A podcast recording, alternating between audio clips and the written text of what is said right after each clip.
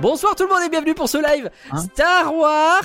Bonsoir Curien, comment tu vas? Bonsoir, c'est Star Wars. Ça va être trop bien, on va parler de Obi-Wan. J'ai changé un tout petit peu mon décor, saurez-vous Bonsoir, trouver ce qu'il y a War. de nouveau et ce qu'il y a de pas nouveau. Euh, bonsoir Valar, Bonsoir tout le monde. comment tu vas? Bah très bien. Eh voilà, je suis en train de réfléchir, t'es le plus jeune de, de ce live. Oui. Est-ce qu'on peut, du coup, on peut dire que t'es le Benjamin Valar? Je crois pas que vous connaissez.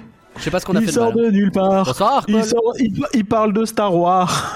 On a le Benjamin Valar. Désolé, c'est une- Euh, Bonsoir Paul. Petite question Euh, Nagla, est-ce qu'il est trop tard pour que je quitte le live Bah en fait c'est pas toi qui dois quitter le live. Donc la passive agressivité bien évidemment elle est là. Bonsoir tout le monde et oh le le un an les un an les un an de prime de euh, Taiki merci beaucoup beaucoup de bisous. Installez-vous confortablement évidemment. Qu'est-ce qu'on va faire? Eh ben on va parler de Merci Taiki TV. Tiré du Obi-Wan. putain Obi-Wan ça y est c'est fini. Euh, Je suis en deuil un petit peu parce que demain il y a, y a pas d'Obi-Wan qui sort. Bon, il y a un Miss Marvel, c'est. Marvel. Vrai Mais, euh, D'ailleurs, on va avoir l'occasion de reparler de Miss Marvel dans un podcast, mais pas rien que d'y penser euh, que rien. Un petit peu plus tard. Mais euh, moi, j'ai On a vraiment l'impression que sur ton, sur ta caméra, il y a une peluche qui est écrasée. écrasé. La, la mémé, elle a l'air broyée sur le côté. c'est Alors. C'est vrai qu'on dirait qu'elle a pris un gros coup sur la tronche. Alors qu'en fait, pas du tout. C'est Tu sais quoi, je vais essayer de la remettre. On sent que le truc, je l'ai vraiment fait un peu à l'arrache. Je trouve que ça rend pas mal, mais j'avoue. Euh, Vas-y, meuble. Euh, bonsoir, euh, que pensez-vous des meubles Ikea euh, Non, non, euh, donc, faire la même. Putain. c'est- c'est- en même temps, c'est un peu la blague de base. Non, mais du coup, euh, c'est vrai que c'est bizarre, on dirait vraiment qu'elle a un, un gros star dans la mouille. Mais euh, bon, on, on est censé faire un podcast, donc c'est cool. Du, du coup, là, c'est très visuel. Et, Elle a l'air tellement fluffy. dans les podcasts. Non, mais on dirait Pardon. vraiment, hein, je, je- je sais pas. Je pense que c'est une ombre. Je pense que c'est une ombre, mais ça fait bizarre. Ça a l'air. Je pense qu'il faudrait, Je, pense qu'il faudrait- je pense qu'il faudrait inverser la place avec Oswald. Bah en fait, quand je mettais la place dans ce truc-là, ça avait vraiment que sa tête qui était éclairée, ça n'allait pas. Bref, faut que bon, c'est work in progress. En tout cas, il y a cette peluche bébé, elle est adorable. Vraiment, c'est le meilleur truc du monde.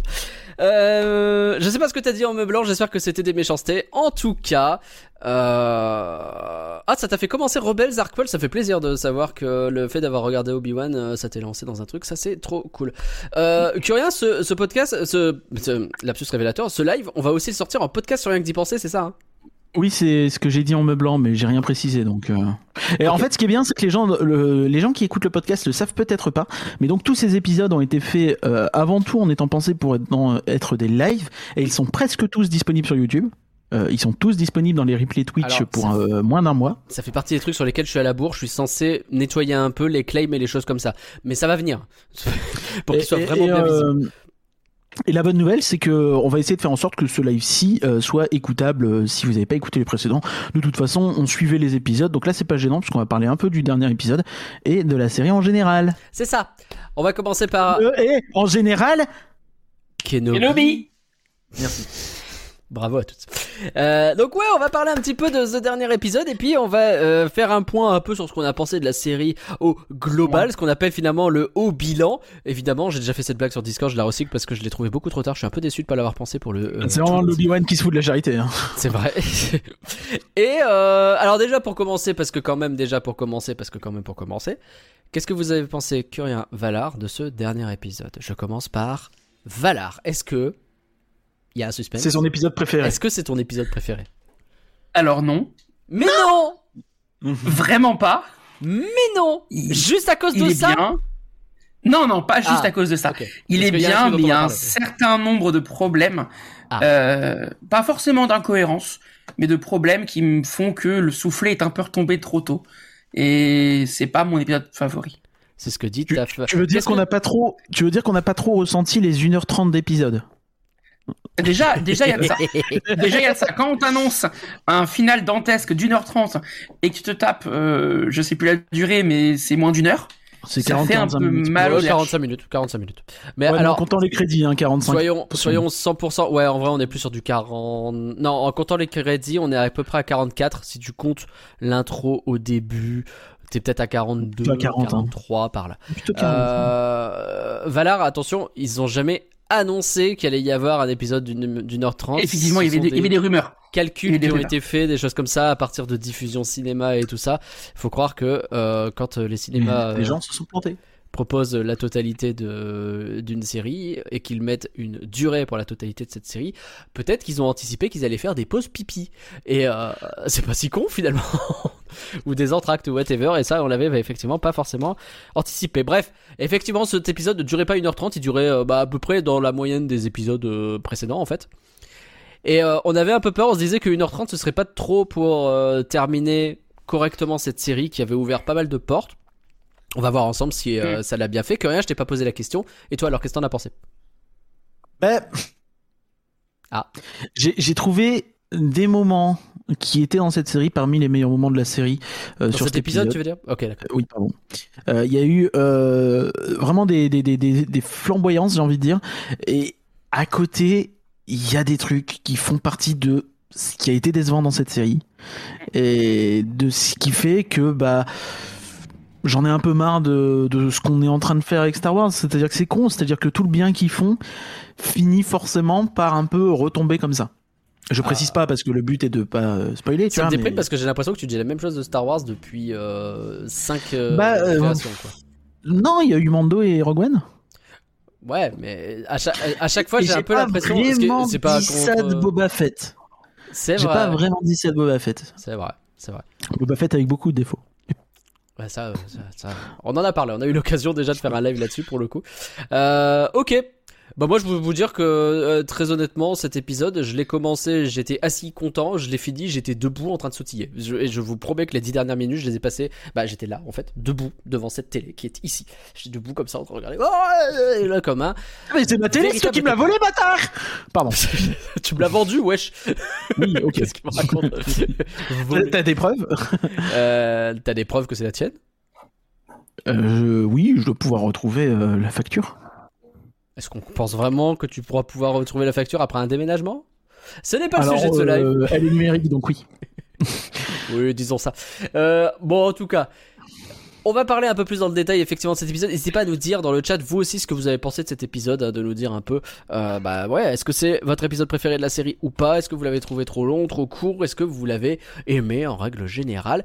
Et l'épisode s'ouvrait sur donc on avait le droit évidemment au petit rappel, hein, le petit rappel euh, classique euh, qu'on a eu, le logo, le bazar, et on commence directement. Retour sur Tatooine. Euh, vous l'avez compris, la boucle est bouclée. On avait, on a déjà pas mal parlé du fait que ce, cette série filait un peu la trouille, notamment à Curien, mais je sais que c'était pas le seul, euh, sur le fait que oh là là, on va passer notre vie sur Tatooine pendant six épisodes. Finalement, ils ont fait une série où à chaque épisode on Bah, était sur une planète différente. j'avais dit on va voir Tatooine. euh, Et dans les faits, on a vu Tatooine euh, pendant trois épisodes. Pendant Tu cumules. Pendant deux. Deux et demi.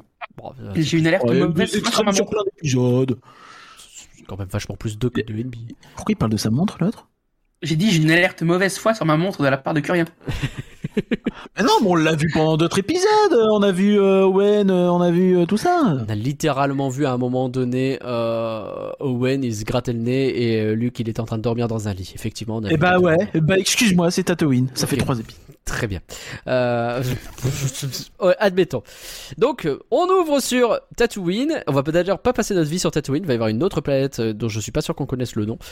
Mais là, on est sur Tatooine avec un vendeur qui se la joue un peu. euh, enfin, un client qui vient voir un vendeur et qui est en mode Ouais, je suis un bonhomme. Moi, je passe devant les gens. J'ai rien à foutre. Tu vas faire quoi Hein? Tu vas faire quoi Et qui se fait laminer la tronche par Reva qui euh, lui vire l'eau de sa main et qui fait quoi Tu vas faire quelque chose Tu vas faire quoi Tu vas faire quoi? Et donc littéralement on a un duel de regards et elle cherche un fermier. Et on comprend que Reva, après euh, avoir mangé une rouste assez humiliante, on va pas se mentir, de Dark Vador, eh ben, elle a jeté son dévolu sur son fils, le petit Luke Skywalker, qu'elle a euh, bien décidé de dégommer. Bah, déjà, bah, ça me pose problème. Déjà, ce déjà, faire. déjà, on peut, je pense qu'on peut bien parler une demi-heure sur pourquoi c'est con. Je pense qu'en termes de, encore une fois, temporalité, voire gestion des distances, il y a peut-être deux ou C'est pas trois la problèmes. question. là. Ah, c'est quoi Ouais, problème alors Ah, il y, a ça aussi. Il y a ça, mais pour moi, il y a pour le moi, elle fait se que téléporte de ouf. hein. Je comprends pas comment elle arrive là. Ou alors, la façon dont est construit l'épisode, en fait, les, les trucs qui s'intercalent se passent pas du tout dans la même timeline. Et il y a énormément de temps qui se passe. C'est vrai que c'est un peu ridicule, mais euh, c'est euh, c'est pas c'est pas à ce moment-là où ça me choque le plus, c'est plus euh, vers la fin où Ok. au début effectivement tu peux penser qu'il y a une timeline un peu différente ou quoi, puis à ce moment-là on n'a pas encore vu que on est dans la suite directe du précédent euh, côté euh, côté Obi-Wan où c'est beaucoup plus clair. Mais euh, à mon sens, le euh, là où c'est ridicule en fait, c'est tout ça, c'est pourquoi elle va se venger de Vador alors qu'elle sait qu'il sait pas. C'est complètement con. Elle-même sait pas que c'est le fils de. Est-ce Enfin, c'est dit nulle part pas que elle, le elle devi- sait. elle le devine parce que lui il dit dans le dans l'intercom de, de, de Organa, euh, il dit euh, ah si jamais il apprend pour les enfants, un truc du style, pas plus. Ouais, mais- c'est capillotracté, hein. Non que- mais puis quand bien même, euh, s'il apprend, du coup ça veut dire qu'il sait pas. Donc pourquoi se venger alors qu'il sait pas Enfin c'est ridicule, ça marche pas. Il y a rien de logique dans sa décision d'aller euh, d'aller tuer Luke. Je ne comprends absolument pas. Alors, déjà parce qu'elle est méchante. Bah non, Ouais. Non, non, en vrai non, effectivement. Je pense que je pense qu'elle essaye de faire du mal là où elle peut à Vador, que a priori Obi-Wan elle l'a perdu, que Vador elle l'a perdu aussi. Est-ce qu'il n'y a pas un bail où euh, son objectif c'est pas de le buter, euh, de se faire un selfie avec le cadavre et de envoyer à Vador en mode ah ouais? Ah ouais tu m'as ken bah regarde! Regarde ce que j'ai fait à ton fils. Où est ton fils? Regarde. Enfin tes fils parce que maintenant regarde il y a la partie haut du fils et il y a la partie bas du fils c'est un truc comme ça quoi Ouais, ça me semble vraiment. Alors je trouve que vraiment Léger. dans surtout dans une série et une tendance dans Star Wars qui est à la surexplication de tout, le fait que là on ait zéro explication, c'est tout de suite un peu euh, problématique en fait. C'est ça, tu vois, le souci c'est que on pourrait on pourrait trouver des excuses à, à X ou Y, mais comme ils te donnent des raisons pour tout dans Mm. Star Wars depuis euh, depuis le rachat par Disney, enfin je suis désolé, hein, ça fait un peu euh, Disney c'est les grands méchants, c'est pas mon objectif, mais depuis le rachat par Disney notamment, parce que c'est aussi les trends du cinéma actuel, hein, euh, voilà, euh, on te donne des raisons pour absolument tout, et là d'un coup, tu... Je suis, je, je suis pas entièrement d'accord sur ça, cela dit, parce que la postologie, il y a quand même énormément de trucs qui sont ouverts et où justement il y a des critiques sur le fait que c'est que. écrit avec le cul. Mais comment ça se fait qu'on n'explique pas les trucs? Et où t'as eu des réponses sur. Euh, bah, euh, ça sera euh, laissé à l'appréciation des gens et ça sera expliqué dans l'univers étendu, ce qui en réalité a toujours été le cas dans Star Wars. Star Wars ont élude entre l'épisode 1 et l'épisode 2 une guerre entière et tout ce qui s'est passé. Il y a Grievous qui apparaît qui a de l'asthme, on comprend pas pourquoi. C'est expliqué derrière. Tu veux dire, tu veux dire 2 et 3, mais c'est oui. euh, oui, 2 et 3, pardon. De, de, effectivement, 2 et 3. Mais euh, bref, c'est intrinsèquement, c'est des choses qui ont déjà été faites dans Star Wars et en l'occurrence dans la postologie, il y a eu ces critiques qui ont été faites, on peut les recevoir ou pas. Donc, je suis pas entièrement d'accord sur le fait qu'ils expliquent tout. Maintenant, je vois ce que tu veux dire sur le fait que, bah, effectivement, surtout sur là pour le coup, on est plus dans l'univers étendu, puisque techniquement ces séries sont de l'univers étendu par rapport à ce qui reste la trame principale, à savoir actuellement 9 films. Bah, on s'attend à ce que ça explique vachement de choses.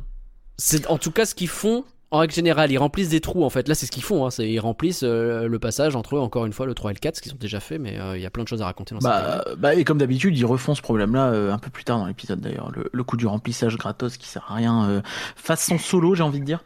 Ils le font à la fin de l'épisode, on aura l'occasion d'en parler.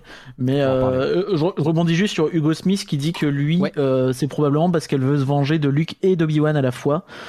Je sais pas. Bah, surtout De d'Obi-Wan. Vador en fait. et d'Obi-Wan. L'idée, Mais- ouais, c'est ça. L'idée, c'est de faire souffrir Ah aussi. oui, pardon, j'ai dit Luke et Obi-Wan. Obi-Wan. non, euh, oui, oui. Parce qu'elle comprend que- Obi-Wan et Vador. Elle comprend que Obi-Wan, euh, il est attaché au gamin et que bah, si elle le bute, elle fait du mal à Obi-Wan. C'est aussi une façon de. C'est les un peu léger quand même. hein. Enfin. Moi, très franchement, j'ai pas été choqué par son attitude. Bah, Bah, je- moi, ce qui... encore une fois, c'est- c'est- on est dans la surexplication tout le temps, et là, y comme par hasard, il y en a pas, quoi. Tu Ouais, vois, mais enfin, est-ce qu'on peu- est-ce qu'on surréfléchit pas aussi, tu vois? Parce que le- il y a un bail où, enfin, elle vient de se faire rouster. Il y a Obi-Wan, il l'a littéralement envoyé au combat contre Vador et elle s'est fait rouster. Et là, elle est en mode, euh, qu'est-ce qui me reste? Bah, qu'est-ce qu'il lui reste? Il lui reste manifestement un vaisseau, je sais pas où elle le trouve, c'est pas le problème, pour aller sur Tatooine et euh, se venger. Elle a qu'une seule piste, c'est ce communicateur qui lui est tombé un peu entre les mains, de manière un peu pratique, mais ça c'est autre chose. Un sacré, un sacré, euh, un sacré diplôme en médecine aussi. Hein. Parce que putain, euh, la meuf a été transpercée, elle avait pas de vaisseau, elle était paumée sur une planète où il y avait rien, tout le monde avait déserté. Elle a réussi quand même J'ai beaucoup plus de problèmes se avec ça. soigner, trouver son vaisseau, rentrer. Ça, j'ai C'est un peu comme. vraiment beaucoup plus de problèmes avec ça justement qu'avec ses motivations parce qu'effectivement alors mm, Ouais, mais je trouve que c'est le personnage en lui-même qui s'effondre un peu sur cet épisode, tu vois. C'est déjà Oh, un petit non. peu avant, c'était bizarre, et là, ça fait beaucoup, beaucoup Bah, de choses, quoi. mais je trouve que de manière générale, tout l'arc avec la troisième sœur est mauvais sur cet épisode. C'est très mauvais. Enfin, il y a pas grand chose à en tirer, ça mène nulle part. de tout ce qui, tout, tous les moments où on la voit, pour moi, ça tombe à l'eau. Je suis pas d'accord, tu vois. Je suis pas d'accord parce que le, le je, je pense que c'est trop en fait c'est trop réfléchi comme raisonnement à partir du moment où on est véritablement sur quelqu'un qui depuis des années vit sur une vengeance donc vraiment la colère le- le- la plus pure la haine qui d'un seul coup a changé complètement son objectif ou en tout cas euh, visé très clairement ce qu'elle voulait faire à la base c'est-à-dire Vador Mhm. et qui voit qu'elle va jamais y arriver en fait. C'est mort. Et donc elle cherche comment elle peut faire pour atteindre quoi. Et donc ben ben elle réfléchit pas en fait. Elle va au premier truc qui lui vient c'est putain il a un fils je vais me le faire quoi. Et c'est viscéral en fait comme réaction. Et moi ça me choque pas de la part de quelqu'un qui est euh, bah, profondément dans le côté obscur et qui en vrai peut-être n'y est plus tant que ça d'ailleurs et Bah, euh, nous, on nous dit qu'elle y a pas été justement, donc je suis pas sûr. ah si pour moi elle y a été à 100% mais là Bah elle- non, parce qu'elle traquait Vador. Donc c'était, elle était pas vraiment, c'était Ah, une agent double. alors si, si, elle y était bah, quand même. pour moi Euh, elle sais traquait flou, tout en hein. étant elle-même du côté obscur. Ça, pour moi, c'est assez clair.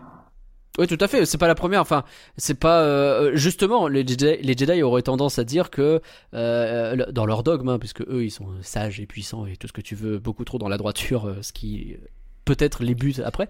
Mais euh, la vengeance fait partie du problème, puisque si tu veux te venger, si tu commences à avoir une aversion pour quelqu'un au point de vouloir, c'est de la haine finalement.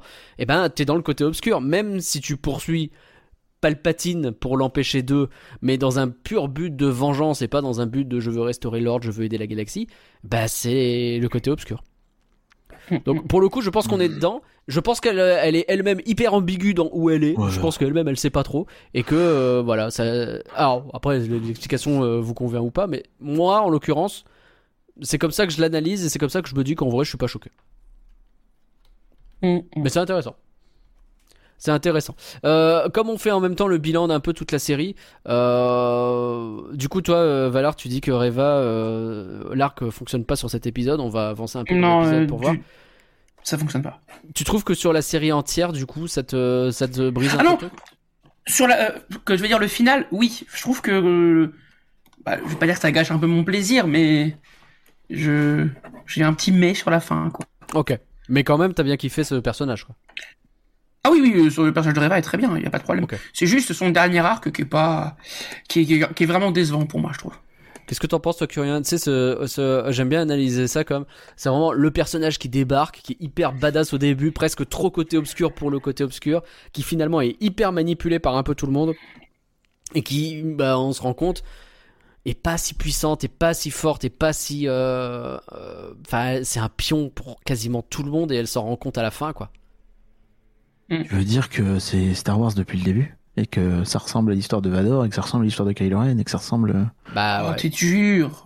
Bah, en un vrai, petit- il a Mais pas tort. non, ah, c'est ah, un peu ça. Vador, euh, quand même, euh, c'est pas toi, c'est pas toi qui a lu tout l'univers étendu de ses morts qui va va pas me dire que Vador est pas un pion de Palpatine. Depuis le début, c'est un pion de Palpatine. C'est ce que t'explique la prélogie. Alors, je pense qu'en Oui. vrai, il y a une, euh, une symbiose j'ai qui pas se dit- crée. qui est Oui, mais je plus- dis pas le contraire. Mais c'est Ouais. quand même l'idée, c'est quand même que c'est Palpatine qui vient le chercher et que euh, dans le 5 et le 6, il veut remplacer Vador par Luke. Dites, dites- dites pas le contraire. C'est Ah, pas vous, les fans de Star Wars, qui vont Non, me mais- dire le contraire. Tout à fait, mais il cherche aussi un peu le l'apprenti parfait. Et en termes de pions, un Dark Maul ou même Doku sont beaucoup plus des pions que ne peut l'être Vador. Mais oui, Vador Oui, est un pion. mais, de fait, parce que c'était le seul, euh, c'était le seul pendant longtemps et qu'il est balèze. Mais voilà. Bien mais sûr, je dis pas le contraire. Mais, mais, mais c'est, mais c'est vrai que t'as ce côté un petit peu où tous les grands méchants de Star Wars, que tu te présentes un nouveau grand méchant, il, il redevient gentil à la fin. Ça a été le cas depuis quand même un sacré paquet d'années, quoi. Et c'est pas, pas forcément une critique, hein, mais je, je- je remarque non, juste que voilà. En l'occurrence, euh, Dark Maul et, et Doku pas trop trop. Et euh, je Ouais, pense mais c'est pas un Kylo grand méchant, Dark. Maul. euh, ok, tu vas me dire, oui, il y a eu Clone Wars, mais dans les faits, en un film, c'était torché. Ouais, mais même Doku, tu vois. Enfin, à la rigueur, si tu veux, Dark Maul, je peux comprendre parce que pour le coup, ça fait vraiment marionnette. Et Doku, Doku, il fait un film et demi, hein. Ouais, mais euh, oui, mais enfin, il est quand même. Et un encore, hein, on le voit pas au début du 2, il me semble, hein, tu vois. Enfin, oui, non, mais je te dis pas. Mais si tu t'en prends, si, si, si tu t'en tiens au film, ce qui est pas votre cas à vous deux, et je le sais, Bien sûr. mais c'est le cas de la plupart des gens quand même, Bien faut sûr. pas oublier non plus. Euh, euh, du coup, euh, je pense que les gens s'en foutent un peu. Hein. Enfin, c'est quand même un perso très secondaire. Grievous aussi. Je, pense que c'est dur, je, mais je dis pas que c'est des, je dis pas que c'est des nobody. Je dis juste que c'est quand même pas considéré comme les méchants emblématiques de Star Wars. Tu mets Vador, tu mets Kylo Ren. Tu mets Non, euh, il Palpatine, Palpatine, bien sûr, oui. évidemment, oui. Oui. Non, mais oui, c'est les trois. Je suis d'accord avec toi. Mais je pense que en vrai, les deux sont pas très loin derrière. Là où Grievous, pour le coup, je, pour le coup, je suis d'accord, euh, il est euh, plus Il mignon. est anecdotique, hein, on s'en fout. Un peu. euh, Doku, pour moi, il est pas plus important qu'un Snoke. Parce que dans les faits, Oh. c'est un film, un film ennemi. Alors quoi. là, on rentre dans un débat qui est beaucoup plus compliqué parce que Snoke, j'aurais tellement de choses à dire sur le fait que ce méchant est très bien et que beaucoup de gens seront pas d'accord avec Ouais, moi. non, Enfin, je, je pense qu'effectivement, faut pas qu'on il rentre y dans ce a un énorme débat et là, on va on va aller euh, très très loin. Donc je Ça pense qu'on va l'esquiver. Parce que l'idée d'un Snoke est... Bon bref, je, je finis pas cette phrase. Euh, donc... Donc toi, Reva, finalement, c'est un peu le, la même chose que les autres personnages un peu pions parmi les méchants de Star Wars. Tu vois pas quelque chose d'un peu plus subtil que ça sur le fait que bah on voit d'où elle vient, on voit comment elle est arrivée là et on se rend compte que putain, euh, elle a suivi cette voie-là, mais c'est un peu la conseillère d'orientation. Elle lui a dit vas-y, Eh. euh, fais S. Je elle, trouve- euh, Dans Je les faits, qu'elle a- la conseillère depuis le début. Bah, elle est dans un les peu faits, dans, euh, Attends, vas-y, Valère, vas-y, j'ai que- fini vas-y, parce que Valère me pose une question, mais, mais, mais après, je, je Moi, c'est Nagla, mais euh, pardon. Mais dans, dans, dans les faits, euh, ça ressemble beaucoup. En fait, tu retires l'épisode 6, tu retires le fait qu'il y a une, euh, bah, qu'il y a, euh, une suite à Star Wars, une légère à, à, à Obi-Wan. T'imagines pas à la fin que la fin puisse être à l'épisode 5 où il y a Vador qui fait sa faute ultime en venant se foutre à découvert et que sauf que là c'est pas le cas parce que Obi-Wan se barre ce qui en soi peut être un peu con parce que il sait que Reva est avec lui Ouais. euh, il sait qu'il va avoir moyen de l'attendre dans un coin et de lui casser la gueule avec Reva. Pourquoi, euh, tu vois, enfin, dans, dans, ça ressemble pas à la fin de, du Retour du Jedi, ça ressemble pas à la fin de, de Star Wars 9 Je- je- Tiens, les, les deux, les deux, un gentil plus un méchant qui devient gentil, casse la gueule au méchant. Oui, je vois ce que tu veux dire. Mais sauf Euh, que Obi-Wan, il est pas dans ce bail-là. Mais oui, non, mais puis puis il y a une suite à Star Wars, donc évidemment ça n'a pas été. Mais, mais tu vois, ça ressemble Oui. beaucoup et c'est pour ça que je te dis que je, je vois vraiment un parallèle évident. Après, comprends. bon, c'est pas non plus le sujet euh, de non, tout le mais c'est personnage. intéressant. c'est- C'est intéressant. En tout cas, moi, je trouve que ce personnage, il a apporté euh, quelque chose d'assez frais pour le coup, même si, effectivement, on peut considérer que le- son traitement euh, sur certains aspects est très caricatural de ce qu'on retrouve dans les, dans les autres productions de Star Wars. En l'occurrence, euh, la caricature, c'est pas forcément un mal. hein. On rappelle que le Star Wars, le principe même, c'est que ça rime. hein. C'est ce que adorait dire George Lucas. Les choses se répètent constamment. Mais je trouvais que sa façon de le faire, euh, se- euh, c'est encore une construction différente. J'ai- J'aime toujours euh, comparer l'épisode, euh, le, le, le fait qu'on dise que le 7 c'est euh, la même chose que le 4 et que moi je le vois pas comme ça en fait que le 7 commence comme le 4 pour mieux s'en détacher petit à petit et surtout C'est sur la création de Kylo Ren. Je parle pas d'un remake, mais c'est juste que tu sens, je trouve que dans. Bah après, c'est logique aussi. Dans, dans les quand ils écrivent du Star Wars, tu t'inspires du Star Wars et euh, tu retrouves des tropes de Star Wars, des façons d'écrire de Star Wars et du coup forcément tu retrouves un peu des schémas qui se ressemblent beaucoup. C'est normal, c'est c'est propre à toute licence. Regarde Ça, quand tu regardes un, quand tu regardes un Jurassic World, ça ressemble à un Jurassic Park. Ça veut pas Bien dire que les mecs ont tout copié ou qu'il y a personne qui a réfléchi dans la pièce. Ça Mm. veut juste dire que bah fatalement tu t'inspires aussi de, de- du passé de ton média pour l'avenir et c'est normal. Mais tu vois, justement, quand le 7 utilise le 4 pour partir d'une même base et faire quelque chose de différent, je trouve que sur Reva, ils sont partis d'une base encore une fois similaire, mais pour partir sur quelque chose de, euh, de différent plus profondément. Sur, ok, effectivement, au début, c'est un Dark Vador, elle débarque, elle est hyper flippante, elle est plus méchante que les autres, et même les autres méchants en sont choqués. Et, euh, mais en fait, elle est méchante parce qu'elle a un objectif dès le départ qui est de trahir. Et ce qui est pas le cas des autres, tu vois, où les autres, euh, ils sont plus en mode je suis méchant parce que je suis torturé. Oui, oui, oui. Ok, ok, admettons. Voilà, il y a une trahison au début. Il y a une trahison au début de Star Wars 7 aussi. Hein. Il y a une trahison au début de Star Wars. Bah, il y, a- il y a un grand méchant qui arrive, qui fait peur à tout le monde, qui demande aux gens de massacrer. Il y a un type qui tire pas. Oui, c'est vrai, mais en l'occurrence, c'est pas le même. Mais je vois ce que tu veux dire. Mais non, ok. mais encore une fois, tu vois. Ky- Kylo Ren, mais oui, bien sûr, mais bien sûr. bah, le- Non, je pensais pas à Kylo Ren, je pensais à Finn. Oui, tu pensais à Mais oui. mais justement, moi je parlais de Kylo. Mais on est d'accord. Dans, dans l'absolu, on est d'accord. Bon, on avance un petit peu parce que euh, Va- Valar, tu voulais dire un truc, pardon.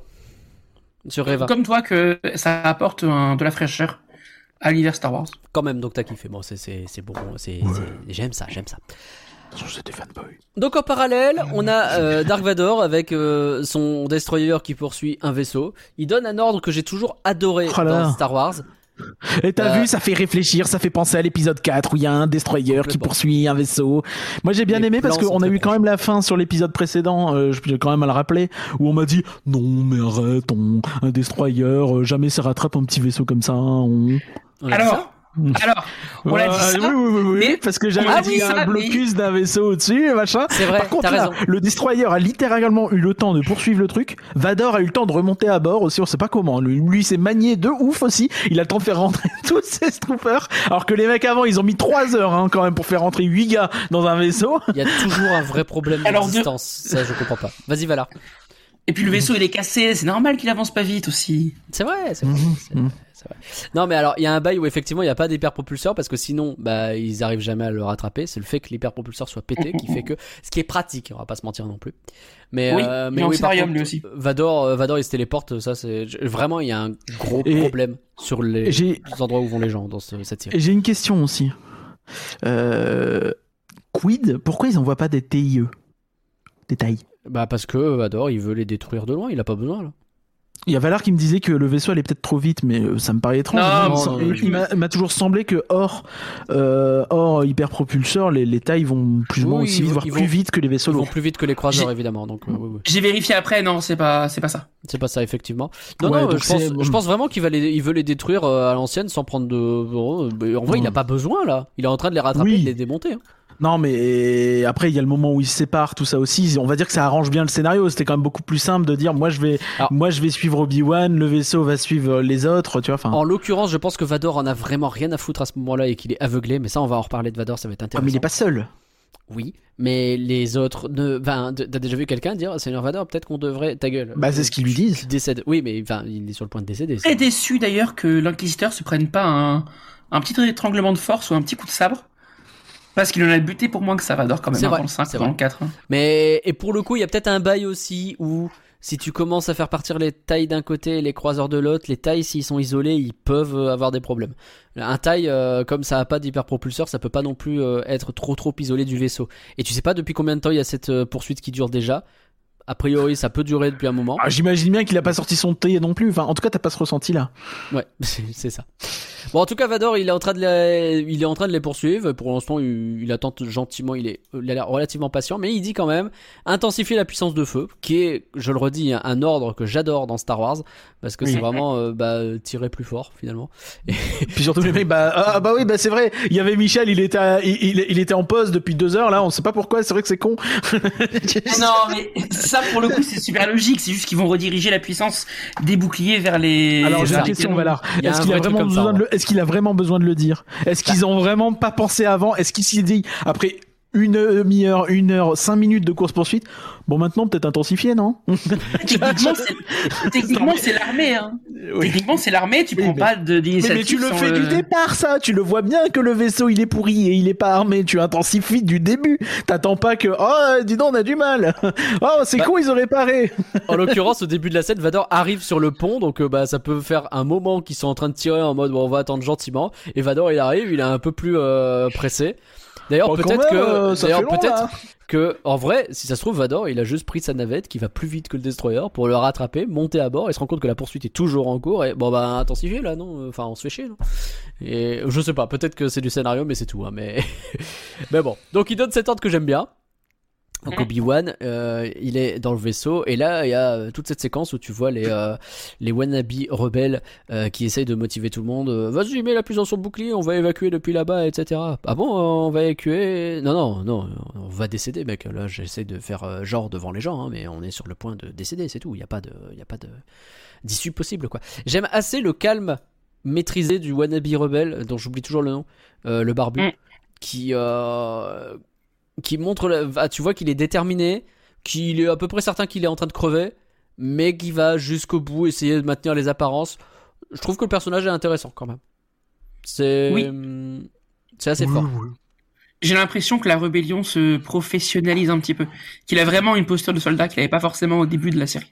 Ouais, tout à fait. Oui, bah c'est clairement ce qu'on veut te montrer. Après bon, c'est des rôles qui sont assez euh, en- entre guillemets faciles. euh, je- je- oui, c'est sûr, ça casse pas trois pattes un canard.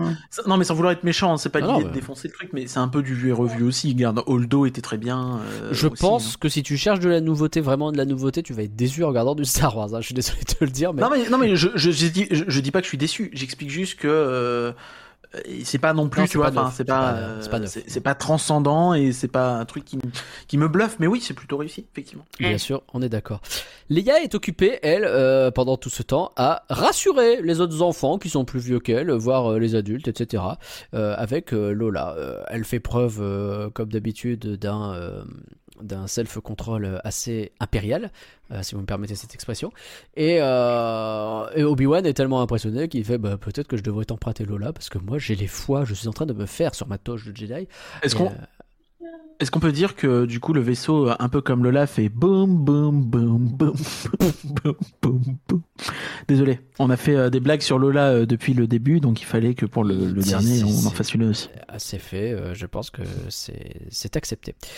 Il y a un alien moche qui reçoit Luke Skywalker dans une euh, boutique de Tatooine. On a Luke Skywalker enfant qui fait un petit ah je vais acheter la courroie et tout et puis bah il est là et puis euh, avec une petite euh, un petit moment qu'on n'avait pas eu de, de complicité entre Luke et son oncle permet de voir quand même Mm. un minimum de la vie entre les deux. Je trouvais ça euh, quand même un peu sympa. Je m'attendais à en voir un peu plus pour dire la vérité sur cette série. En réalité, on n'a pas grand chose.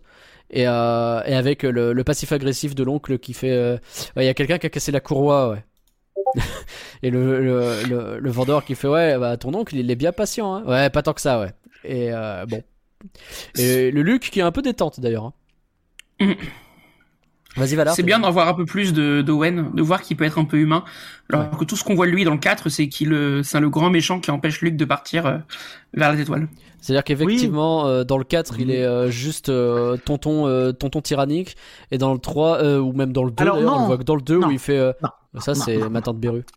Non. Ma femme Il Beru. est pas tonton tyrannique. Il est protecteur. On voit Ouais. le 4 à travers les yeux vrai. de Luc. Évidemment qu'à travers les yeux de Luc, ça a l'air d'être un connard. Dans les faits, déjà dans le 4, tu as des trucs en mode, ouais, enfin, t'as vu comment il a fini son père? Non, mais T'as déjà ça dans le Bien 4. sûr, bien sûr. Donc, arrêtez, monsieur. Arrêtez de jouer à la trilogie originale. C'est moi qui vais devenir le fan, là, hein. Je vais quand même... Tu, tu baisses d'un ton. Je vais Tu- quand tu- même... Je vais quand même souligner qu'il y a des phrases de l'oncle Owen à un moment donné à base de... Ouais, c'est limite. Il est où Luc Et puis t'as le, ah, il est parti, euh, je sais pas où là, machin. Eh ben j'espère qu'il a fait les trucs que je lui ai demandé avec les condensateurs parce que sinon ça va barder. tu fais ouais. Oui, Oui, mais c'est ça va, mais C'est un peu Jean-Charles avec sa dame du dimanche qui va à la messe et puis qui va tirer les même- lapins avec euh, son fusil de chasse, non On parle quand même d'un type euh, dont la sœur est morte. Dont la sœur est morte parce que son fils l'avait abandonné, peut-être aussi. C'est pas sa Hein sœur. c'est- Bah oui, pas sa sœur, c'est sa mère. Ça ça s'appelle. Sa mère C'est sa belle C'est pas doche. sa mère. C'est sa belle doche. Sa belle doche, oui. Oui, bah, bah, bah, pareil. Et puis du coup, sa femme a été triste. Voilà. Sa belle doche est décédée et encore euh, c'est juste. c'est Monsieur, pas Ouais. cherche pas. Tu Oui, mais c'est bon. Ah vous dites toujours du mal de Star Wars là. Non mais c'est vrai, Mm. pardon, j'aurais pas dû. Euh, bon, bon en tout cas oh, là on voit effectivement une facette un peu plus, euh, une vraie complicité entre les deux qu'on avait tendance à pas trop trop voir avant. Euh, En plus, on rappelle qu'il est dans la merde. Owen à ce moment-là, il a des problèmes avec ses récoltes et tout ça. C'est pour ça aussi. hein. Ça va. Oui, oui, bah ça, ça- oui, ça, je vois bien, je, Monsieur Glaçon critiquer comme ça les, les agriculteurs qui galèrent, les petits agriculteurs, nos, nos, nos produits locaux, le terroir, monsieur, le terroir. Ça fait quand même trois saisons qu'il dit à Luc, ouais, à la fin de la prochaine saison, tu peux aller euh, dans l'espace. Eh ben oui, les trois- bah écoute, euh, c'est, ils veulent le protéger, c'est tout. Le gamin, il y tient. Tout ça pour vendre du lait bleu euh, bioéquitable. Tout ça pour avoir de la main d'œuvre gratuite. Ouais, mais ça c'est vous, ça, Mais- ça c'est vous là. Vous voulez, vous voulez qu'il aille chercher où son nez euh, à tata, euh, euh, enfin, Ah merde. Je suis désolé, hein. Pour moi, Owen, c'est le mec qui poste sur LinkedIn tous les matins, recherche stagiaire non payé. Je suis désolé. Je pense que t'as pas tort. Je pense que t'as pas tort du tout. Bon, en tout cas, la scène se termine avec euh, Jean-Claude pas d'expression qui débarque sur le pas de la porte et qui fait Owen. Il y a quelqu'un qui te cherche. Ah oui. Il faut que je te parle. Et vraiment, il bouge pas, ses, ses yeux bougent pas, ça bouge, bouge pas. Il y a rien qui Je pense que c'est euh, le caméo d'un type Osef. c'est possible. J'ai cherché, j'ai pas trouvé. C'est possible. Ah. Bon, Obi-Wan essaie d'expliquer à Leia que bah à un moment donné, euh, il va se barrer parce qu'il faut bien que quelqu'un euh, poursuive Vador euh, pendant que eux ils se barrent. Et elle est en mode non, c'est faux, non, vous allez pas, vous avez promis, vous allez revenir, vous allez pas. Ouais, mais Roken il doit réparer, il va pas le savoir, etc.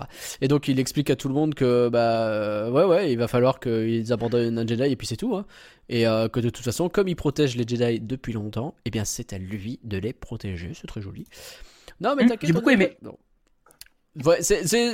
Franchement, ce truc est, plutôt sympa, cette espèce de révolte. Tu sens que, euh, et, surtout, c'est Obi-Wan qui, est-ce que c'est forcé, je sais pas, mais euh, je pense que c'est important. N'empêche, pour le personnage d'Obi-Wan, il fait un, c'est vous l'avenir, c'est toi l'avenir en parlant à Leia, c'est vous qui devez survivre.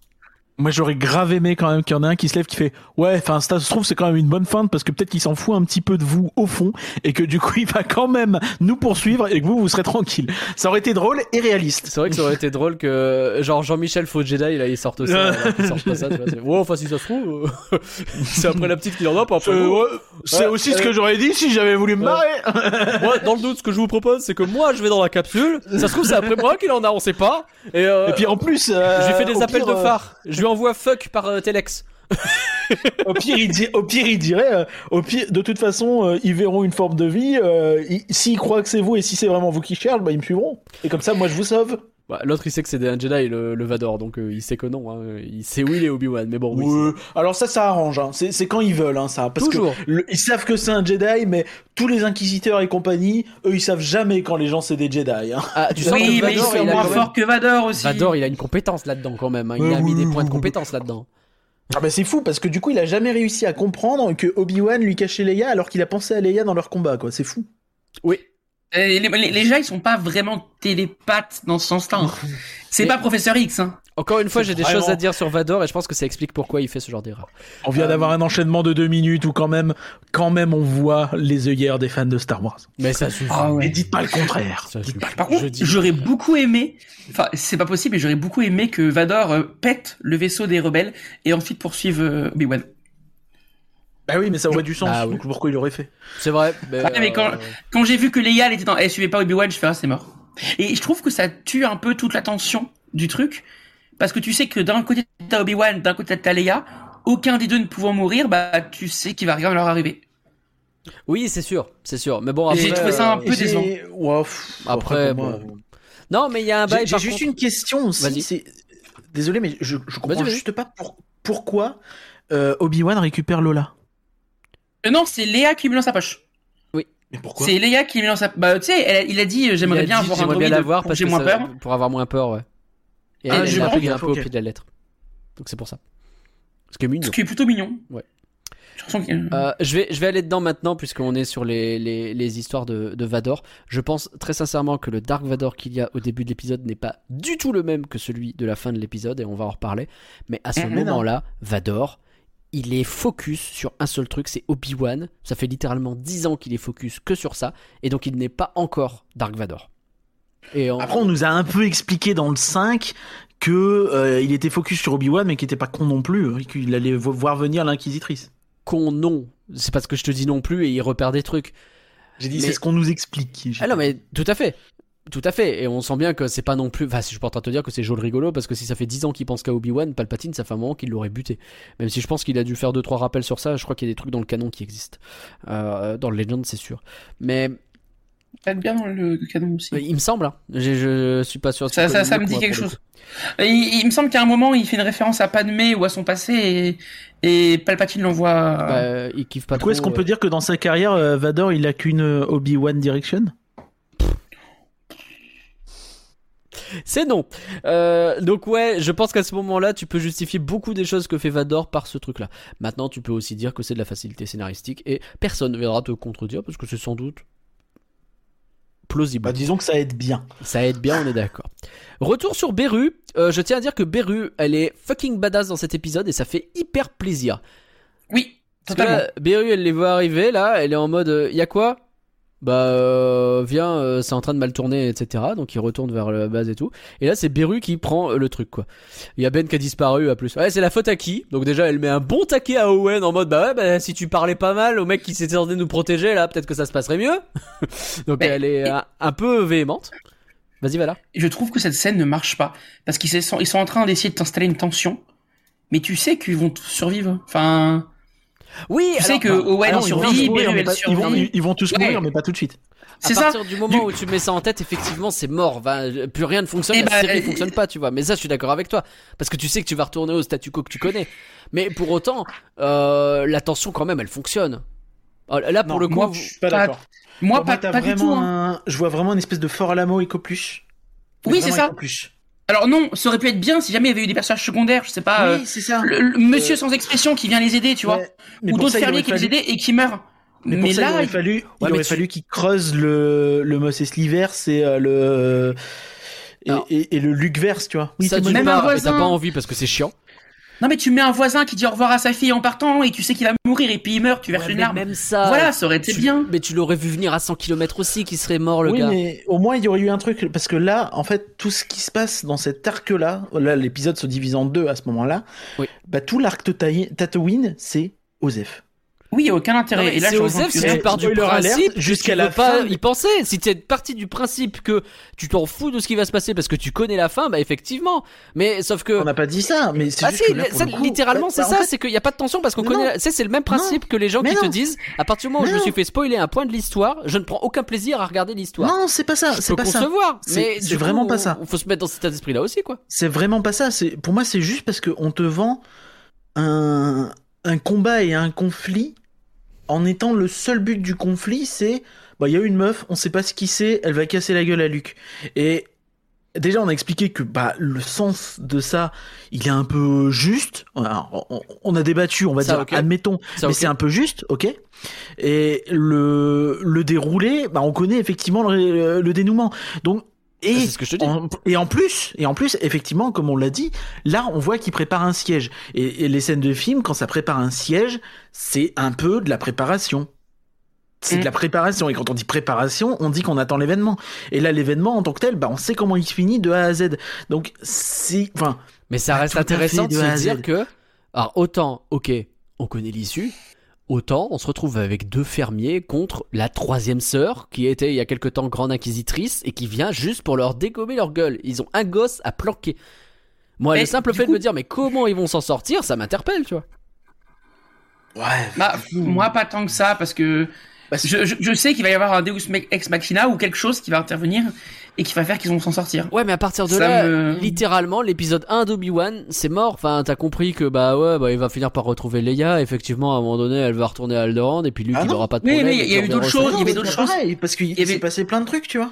Bah, et puis il y avait le oui, développement mais- d'Obi-Wan, on voulait voir comment il allait redevenir On- un vrai on voulait Jedi. voir euh, comment mais- il allait voir Vador, comment il allait reprendre ses forces, euh, comment qui est le personnage on allait découvrir et rencontrer. Là, tout, on l'a déjà tous les éléments de cette histoire-là de, de A à Z. Le seul truc qu'on sait pas, c'est est-ce que la troisième sœur survit? Et il y a pas de... Alors, il y a- admettons. C'est peu de doute quand même. Non mais après, je, enfin, il y a pas de raison que je sois en désaccord avec vous. C'est votre sentiment, il est, il est tout à fait euh, valable. Maintenant, est-ce qu'il n'y a pas un intérêt quand même à se dire qu'on découvre enfin une alchimie entre Owen, Beru, Luke, surtout Owen et Beru, euh, qu'on voit une Beru badass et que globalement c'est quand même stylé de voir ces deux personnages qui jusque-là servaient pas à grand chose à part euh, être les nounous de service que George Lucas a Bah, créé quoi. Pour moi, c'était plus impactant d'être des nounous de service que d'être les défenseurs euh, de bois de service que de toute façon. Et je pas me dis- à grand chose dans la finalité, tu vois. Ouais mais ils sont stylés. Et je me dis, pardon, plutôt que de mettre cet arc-là qui sert à rien, est-ce qu'il aurait pas fallu nous mettre un peu plus de rap sur Obi-Wan et Vador de rap? Ah, de rab. De rab. Bah, c'est ça que j'aurais voulu voir. Moi, c'est un combat un peu plus fourni, un peu plus d'échange verbal entre les deux. Alors que là, Je- c'est en permanence cut sur Tatooine. Et moi, Non, vu que je m'en fichais de cet arc-là, ça m'a un peu fait. fou. Ah ouais, ah ouais, c'est effectivement la moitié de l'épisode, tu t'en fichais, je comprends pourquoi t'es un peu moins, euh, t'es un peu plus mitigé sur cet épisode, je comprends du coup. Euh, mais euh, ok, bon. Moi, euh, je pense, on va y revenir de toute façon sur le combat Obi-Wan Vador, évidemment.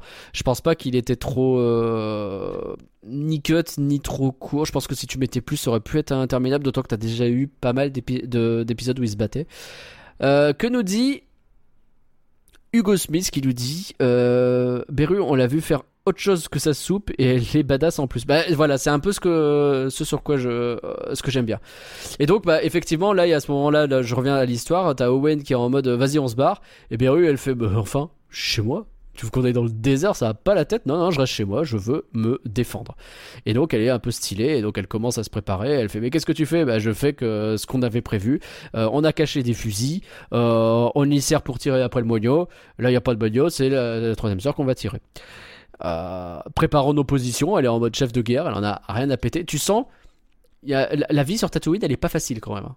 C'est des gens, je pense, qui ont l'habitude de survivre à des attaques de hommes des sables, de, de ce genre de choses. hein. Oui, c'est sûr. On sent qu'ils sont habitués à en baver. Ouais, effectivement. Petite scène entre Obi-Wan et Je vois que t'as plus de facilité à sympathiser avec des chasseurs qu'avec des petits agriculteurs. Je sais pas où tu veux en venir et je veux pas savoir. C'est tout, pas plus loin, hein, j'ai tout dit. Euh, euh, Obi-Wan qui dit à Leia, dis à ton père que j'ai essayé de te ramener. Euh, moi, j'ai vu Vador dire à Luke, euh, dis à ta sœur que tu avais raison. Peut-être que je- j'essaye de faire trop de rimes. Je, je sais pas, ça m'a rappelé un truc. Mais il y aura des rimes Mm. beaucoup plus évidentes un peu plus tard. Euh, il lui refile le holster de de de de de, de... comment elle s'appelle Le personnage qui est mort à son avant qui s'appelle euh, Terra Oui, Non. non, Si c'est Terra, euh, je sais plus. Oh merde, c'est terrible, elle était bien la joueuse. Elle a joué son- Tala Tala, c'est ça. Ah, c'est pas possible, c'est à chaque épisode, faut que je vous rappelle comment elle s'appelle. c'est Tout pas à fait. C'est pour ça que t'es invité dans ce live et on te remercie d'être là pour Ah nous super, bon bah je ferme ma tronche maintenant, j'ai Mais fini. non. D'ailleurs, c'est- fun fact, euh, avec Curien, on s'est posé la question, euh, c'est quoi la référence à ce blaster? Enfin, ce Vous avez- holster complètement fait le podcast avant le podcast, on est d'accord Bah non, parce que du coup, on, on s'est posé la question, d'où est-ce qu'il vient? Enfin, parce que ils insistent tellement dessus que c'est forcément un élément Je pense pas. Je pense que Si, justement ça permet. c'est le holster qu'elle a sur Under. En fait, et, et c'est Oui. un peu ce que je voulais dire au début quand Ah, je disais Star Wars, il faut Oui, dans le sens systématiquement, il faut systématiquement qu'ils nous expliquent des trucs à la con, un peu comme dans Solo. suis d'accord. C'est-à-dire que là, on est sur un point OSEF 2000 Oui. où personne n'avait savoir d'où venait ce holster, qu'on pouvait très bien imaginer qu'elle l'ait trouvé et qu'elle l'avait parce que bah quand même la, la rébellion, ils ont deux trois euh, deux trois stocks de de deux trois trucs et euh, et que c'est un peu comme le, le porte-clés à la con dans le Faucon Millenium tout le monde s'en foutait et on, ouais, s'en fout et on les justifie effectivement. et je trouve ça nul, exactement la dommage. même chose effectivement. Parce que derrière, en plus, ça, ça, ça met Non, mais- plein de questions, tu vois, genre. Après, est-ce que euh, ah bah du coup, elle l'avait pas. Non mais euh, c'est pas grave, mais tu vois, si tu si tu vas dans leur logique de tout expliquer, ok, il était où dans l'épisode 4 le holster? Parce qu'elle l'a pas dans l'épisode Parce qu'elle 4. est en mission Alors, elle, diplomatique, elle est elle- pas. elle était partie pisser au moment où ils ont attaqué. Elle est en mission diplomatique. Elle est pas Elle armée. est pas dans le Elle cinq était non en sénatrice. Et dans le 5 alors? Et dans le 5, euh, bah, euh, dans le 5, il faisait froid. euh, c'est pas dans Oui, ces habits euh, pas de dans- quand il fait froid. J'en sais euh, rien, froid. moi. Non, mais Non, non, mais mais c'est bien pour expliquer effectivement, t'as plein de questions. Non, mais je suis d'accord avec toi. Mais après, euh, elle était en, en costume de général et pas en position de combattante euh, qui va se battre directement sur le front sur Andorre. Tu vois, j'imagine que tu peux trouver des réflexions comme ça et t'as forcément et sur- 35 000 fans qui sont déjà en train de le faire et d'écrire des fanfictions oui. qui vont bien. Mais tu vois, au-delà du, du, du, du clin d'œil sympathique, je trouve que c'est un peu forcé. Ils auraient juste dû le montrer une fois et pas faire des gros plans de caméra insistants en mode ah, vous voyez, c'est oui, important. mais- Parce Je que trouve ça un peu- mais ça, un peu il a raison. C'est très Star Wars. C'est euh, tu, tu zoomes sur le truc. Ça c'est le trait, euh, le Star Wars de Disney en fait, surtout pour le coup. C'est un peu grossier. Ça En fait vraiment vrai- regarder, on a compris ce qu'il faisait. Alors, t'as Et- raison. Mais en vrai, la prélogie faisait déjà pas mal ça. Ah bon? Non mais ça peut Peut-être, mais, mais, mais pour moi, il y a, dans le fait de le faire aujourd'hui, il y a, il y a un côté très. euh, on cherche à se rendre légitime. Vouloir justifier que Boba Fett c'est en réalité un enfant d'un mec qui a créé tous les clones de la République. Oui, effectivement. Tu vois, Ouais, ce mais genre pour de le coup, truc, c'est un élément peu- de scénario important, tu vois. Bah, bien sûr, mais pourquoi est-ce que C'est c'est pas, euh, c'est pas gratos, tu vois. Ah, c'est pas ajouter euh, un truc random à une trilogie qui. Mais parce que je pense qu'au bout d'un moment, t'as plus grand chose à justifier dans la trilogie originale. Qu'au bout d'un moment, tu galères un peu à trouver quoi. C'est pour ça, vont- c'est ridicule qu'ils ils arrêtent vont en être au de tapis de chercher. euh, sur Hot, euh, ils vont peut-être continuer, peut-être se poser la question de c'est peut-être too much. Mais bon, après c'est vrai que si tu réfléchis, elle avait pas non plus d'objet très iconique, Léa. Maintenant, elle en a un. Elle Mais a- justement, elle en avait pas besoin. Elle était très Bah, bien comme elle était. Elle avait sa coiffure d'iconique et c'était bien. Bah ouais. Ah bah putain, j'ai j'ai très peur de Obi-Wan 2 où on va nous expliquer que en fait, elle fait les trucs en boucle parce que ça rappelait quand son père et son tonton euh, bizarre euh, faisaient des hélicoptères avec leurs sabres. Euh, Pitié quoi. Et euh, On peut aller partout, tu vois. bon, elle fait un câlin à Obi-Wan. euh, il lui, elle lui dit que quand même, mais il est con, il va donner un L'oncle bizarre il est c'était. Obi-Wan, hein, voyez pas autre chose. Bah oui. Euh, le holster il est vide. Euh, bah ouais, mais en même temps, t'as 10 ans, je vais pas te donner un flingue. Oh, bah quand tu seras grande, tu pourras en mettre un dedans. Ah ok. Et, euh, et elle lui dit euh, revenez s'il vous plaît, histoire d'espérer que Obi-Wan va revenir. Et Obi-Wan lui promet qu'il va revenir. Peut-être que ça veut dire, dire que, que Obi-Wan va Obi-Wan, c'est survivre un- à cette série, on ne sait pas. On peut quand même dire que Obi-Wan c'est un gros américain, mais plutôt vers la Californie parce qu'il donne le holster mais pas le flingue. Oui. Alors qu'au Texas, on aurait donné le flingue et après, t'es- si t'es sage, t'auras le holster. Mais enfin, Il y a il quand même un petit côté John. gros ricain, hein. on va pas se Ah, mentir. petit peu. Ouais, mais après, c'est le symbole plus qu'autre chose, mais oui, t'as pas tort. Obi-Wan reparle à son maître, son maître euh, est toujours sur répondeur, donc il n'y a pas de réponse. Et donc il y a Rocken qui essaye de... Ouais, non, mais t'es pas obligé de faire ça, ça suffit maintenant, t'as déjà dit que c'était fini, donc maintenant c'est bon, je vais l'affronter, et puis c'est tout. Ah bon, d'accord. Et Obi-Wan lui, lui lance un truc et fait, il n'y a plus beaucoup de chefs, mais les gens vous suivent, continuez. Et Roken il répond euh, bah, Je viens à peine de commencer en fait. Et tu comprends donc là, c'est la dernière fois que tu vois Roken d'ailleurs dans cette série. Euh, est-ce qu'on le connaissait ce Roken Valar, tu sais ça? Ça me dit rien du tout. À part dans Rock'n Roller Coaster, évidemment. Putain, tu fais chier, j'allais dire que sa vie était un vrai roller coaster. Et il me dit rien, mais franchement, je parierais euh, pas mal de trucs qu'il y aura une, une série sur lui. Je sais pas si une série sur lui, il faut, faut arrêter, vont pas faire une série sur tous les je personnages. dis série, ça peut être série de comics, ça peut être série de comics. Ça, par contre, ça, je suis d'accord. Excuse-moi, je, je, voulais pas dire série. Mais après, je pense qu'il y a des personnages qu'on reverra dans des séries qui ne sont pas forcément leur nom, comme la troisième sœur. Par contre, effectivement. Je dis pas qu'ils vont faire une série dessus, mais je serais pas étonné qu'on la revoie. Oui, c'est pas. Bah, on va en reparler, mais oui, c'est possible. C'est fort possible. Euh, en tout cas, oui, le... c'était effectivement sa première et seule apparition de ce personnage euh, pour l'heure. Il a été créé pour la série. Et il est intéressant. Moi, j'ai bien envie de voir euh, ce qui va devenir, et je pense qu'on finira par avoir l'arc, le vrai, de la création des rebelles. On rappelle que jusque-là, euh, dans l'ancien Legends, la création des rebelles, c'était dans le jeu le pouvoir de la force. Et c'était un petit peu pété, si vous voulez mon avis. Alors, j'ai deux questions. La première, c'est l'arc, la création des rebelles, c'est pas dans Rebels? Bah, plus ou moins. En fait, non, pas vraiment. Il y a déjà une cellule rebelle qui existe. Et puis il y a surtout euh, So Guerrera qui fait ses trucs dans son coin depuis donc, très déjà, très longtemps. Donc t'as déjà donc c'est dans Andorre en fait qu'on va voir. Même pas, c'est encore plus vieux que ça. Bah, ça dépend où se situe Andorre, mais pour moi non, tu vois. Là t'es 10 ans avant la rébellion. Et Rebels, je sais plus quand il commence, mais c'est peut-être deux ans avant, tu vois, le, le l'étoile de la mort. Donc il y a vraiment un gros time de temps entre les deux. Mais je, pense, mais je pensais que ça avait été fait dans Rebels ou. Non, en gros, sans spoiler, Rebels, tu suis un groupe dont on découvre plus tard que c'est une petite cellule de rébellion, mais qui est déjà liée à d'autres cellules de rébellion qui commencent petit à petit à s'organiser, mais qui existent déjà depuis un certain temps et qui ont déjà fait sécession avec So Guerrera. Donc ça te donne déjà une idée de ou qui sont en train de le faire, je ne sais plus. Donc ça c'était ma première question. La deuxième question, est-ce qu'il y a un objet à la con qui est euh, un arc pour les rebelles et qu'on verra dans une série où on nous expliquera c'est lui qui a façonné l'arc des rebelles Quoi? C'est possible. Non mais par contre on n'a toujours pas vu le symbole de la rébellion créé et ça je vois bien un truc un peu pété pour nous le justifier. Le, logo de l'Alliance. C'est pas euh, Sabine qui l'a créé le logo de l'Alliance? Ah peut-être, ça me dit quelque chose maintenant que tu le dis. il me semble que c'est Sabine qui, Sabine qui fait les tags un peu partout et qui le crée. C'est vrai, t'as raison. Bah j'ai rien dit, c'est fait. Merde. Hmm. Petite dispute entre Vador et le Grand Inquisiteur.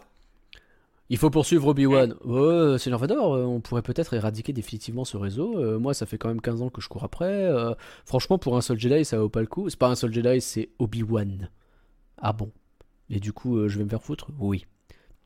Et donc Vador qui suit du regard Obi-Wan et tu sens que il n'a qu'un objectif. C'est bien montré par la réalisation où tu vois qu'il tourne la tête vers le vaisseau de Kenobi, il est focus là-dessus uniquement, il dit suivez Kenobi, et derrière t'as le grand inquisiteur qui fait n'empêche que si on me demandait mon avis, on dit merde, je fais rien. Oui, merci, euh, tu, vas vraiment me dire, et là il tourne le village pour expliquer que en fait il suit Kenobi, bon, on le sait, ça fait six épisodes qu'on nous le dit. Ouais, mais la mise en scène euh, le, montre bien, je trouve. Euh, oui, non, c'est bien fait. Bah, bah, bah, en même temps, ils vont pas le montrer qu'ils regardent l'autre vaisseau, les amis. Et mais tu vois, ça nous le montre plutôt que ça nous le dit, et j'aime bien. Exactement, exactement. il le dit quand même. Non, mais il dit oui, mais mais non, mais il dit pas l'obsession, mais il le montre. Mais il dit voilà, c'est ça. Il veut y aller. Mais l'obsession, ça a déjà été dit l'obsession. Moi, je trouve que vraiment l'obsession, elle est dans la façon dont Vador euh, se, meut, enfin, se, existe dans cet univers, dans cette série, par rapport à ce qu'on connaît de Vador habituellement et ce qu'on va redécouvrir de Vador à la fin de l'épisode, justement, qui reconnecte le tout. J'avais peur que ce soit juste Aiden Christensen qui donne trop de lui dans ce Vador pour en faire un truc plus agressif qu'il ne l'est réellement.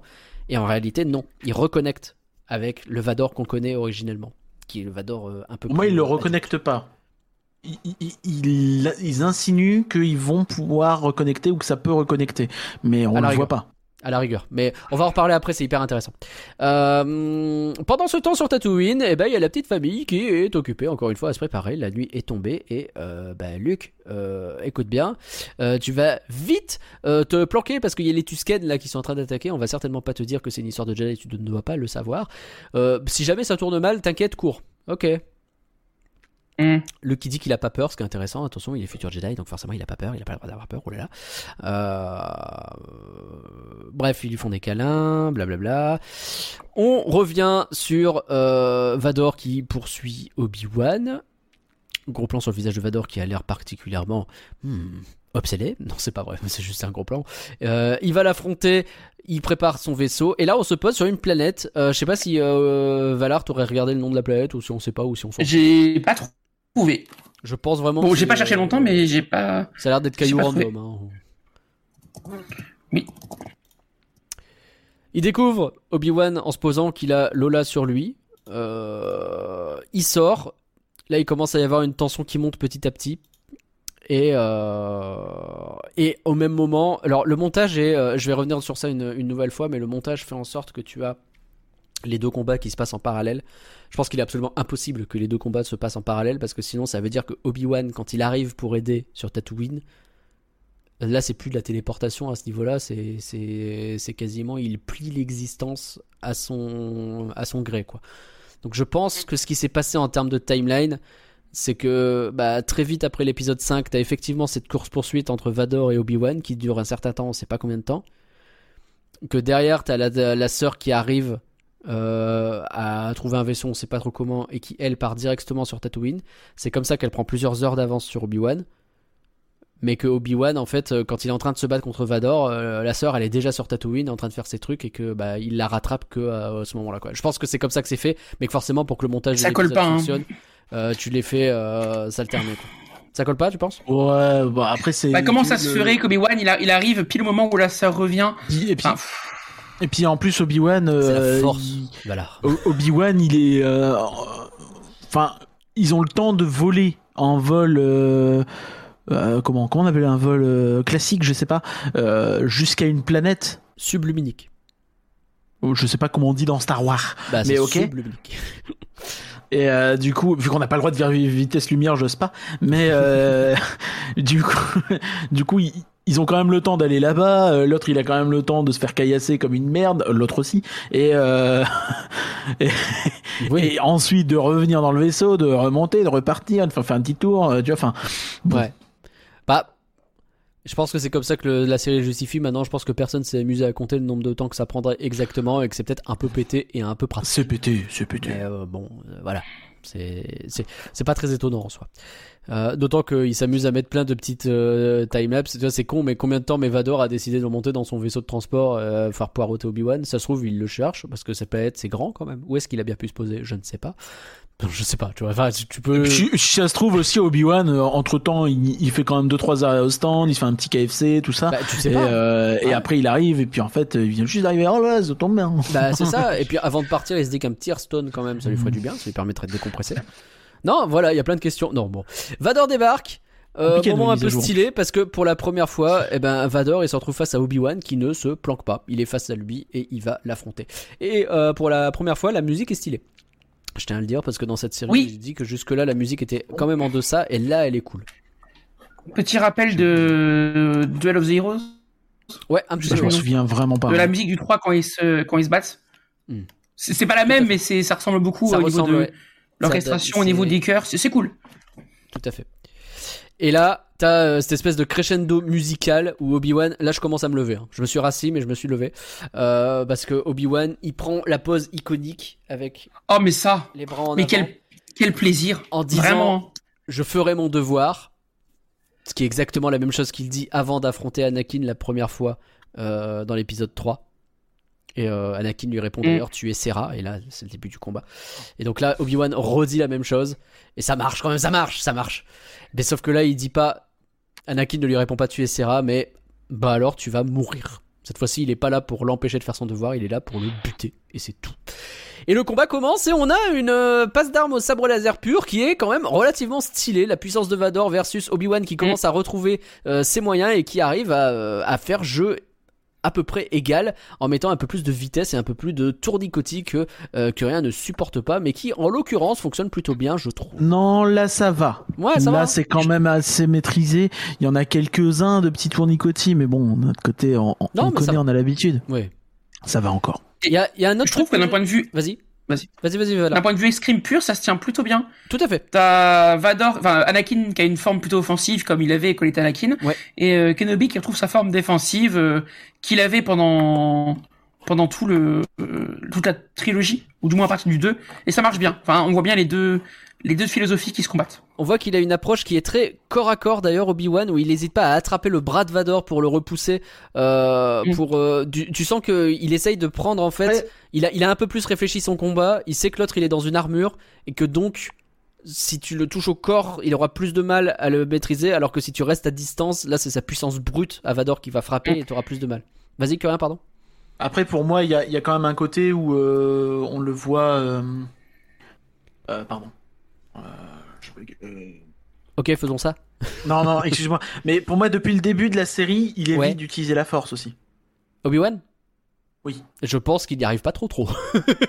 je pense que c'est pour Bah, ça. c'est ça. Il galère. C'est aussi pour ça. Donc c'est pas que. euh, Oui, non, il a réfléchi son combat. Je pense qu'il y a un vrai côté. euh, bon, maintenant j'arrive un peu mieux la force. Enfin, Tout à fait. pardon, tout à fait. non, pas ça. Euh, ça, c'est plus à la fin de l'épisode, mais il, il- Ouais, mais aussi, aussi. il évite la force. Donc c'est aussi pour ça que euh, il en chie euh, et qui, du coup, je pense, est plus sur le sur autre chose, quoi, des trucs plus basiques de combat. Exactement. Il y a un autre truc que cet épisode fait aussi euh, dans ce combat-là. Euh, ce sont des zooms sur les têtes des personnages, mais pas ceux qui servent à rien et qui sont nuls de l'épisode 2. Le combat entre Doku, Anakin et Obi-Wan, vous regarderez, c'est ridicule. On a vraiment plein de passages où vous avez les gens Mhm. qui sont cadrés comme ça et où tu vois les lumières passer devant eux. Euh, j'ai appris récemment que c'est en fait le premier film où ils avaient réussi à créer véritablement, la... enfin ils utilisaient véritablement des sabres de lumière. Et donc euh, George Lucas il était content et donc il voulait montrer que la lumière des sabres se reflète sur les visages. Sauf que cet imbécile il a, Mais euh, il l'aurait pas dû. bah il a juste montré que ça en fait et du coup t'as un combat où t'as juste des lumières sur les visages. C'est nul. Enfin c'est tout à fait pour ça qu'il faut euh, regarder nos lives parce que on l'avait montré. Voilà. Tout à fait. Et on en avait parlé fortement de la gestion des Exactement. lumières dans Star Wars. Exactement. Là je remontre pas parce que je veux pas qu'on se fasse dé- démonétiser cet épisode. Non, puis en plus Enfin, ça vaut pas forcément le coup, on a déjà parlé donc. Exactement, ça vaut pas le coup. Euh, je remonterai peut-être des petits passages, euh, je, je m'en ai pas à l'abri. Mais euh, mais ouais, donc euh, le, ce truc où de là ils te font un petit peu la même chose. Là aussi, ça joue beaucoup sur les lumières, mais le plan est quand même plus large. Et donc, bah, tu vois quand même les mouvements et tu perds jamais trop où se trouve l'un des combattants par rapport à l'autre, où se trouve le sabre surtout. Et la chorégraphie d'ensemble est plutôt maîtrisée. Et comme tu le dis, Valar, moi j'ai pas l'impression qu'il y ait un seul coup qui soit porté, qui soit un coup un peu au pif, euh, juste pour la Non, beauté de la chorégraphie. Alors que C'est très maîtrisé et je crois qu'on est sur euh, alors peut-être pas le meilleur duel mais vraiment un des duels les plus maîtrisés depuis de toute l'histoire de Star Wars. De toute l'histoire, je ne sais Enfin, pas, mais en tout cas, euh, ouais, il est bien. Il est très bien. Il est bien, il, est bah en, en vrai euh, un duel comme ça avec deux Jedi au, au, en- au terme de leur puissance. juste laisse-toi le temps. laisse-toi le temps, laisse-toi le temps d'être un peu à froid. Non, mais non, normalement, t'as raison, c'est cool. pas. Mais mais tu vois, enfin, si tu regardes, t'as dit combien de fois euh, c'est le meilleur truc. euh, T'as pas dit c'est le meilleur duel à l'épisode 3, pas loin. Hein. J'ai dit que c'était le meilleur duel où ils se touchaient pas au sabre laser. C'est différent. C'est C'était- différent. C'est vrai, c'est vrai. Euh, Non mais là franchement c'est Non, mais je suis d'accord. Et, et d'ailleurs, euh, enfin, je veux dire, euh, l'épisode Et- et 8 d'ailleurs- qui faisait un superbe euh, duel entre Kylo Ren et Rey contre tous les sbires de Snoke. Dès le début du duel, t'as ce sbire qui vient donner un coup directement dans le sabre laser, ce qui est complètement con, tu fais pas ça, alors qu'il est au premier plan.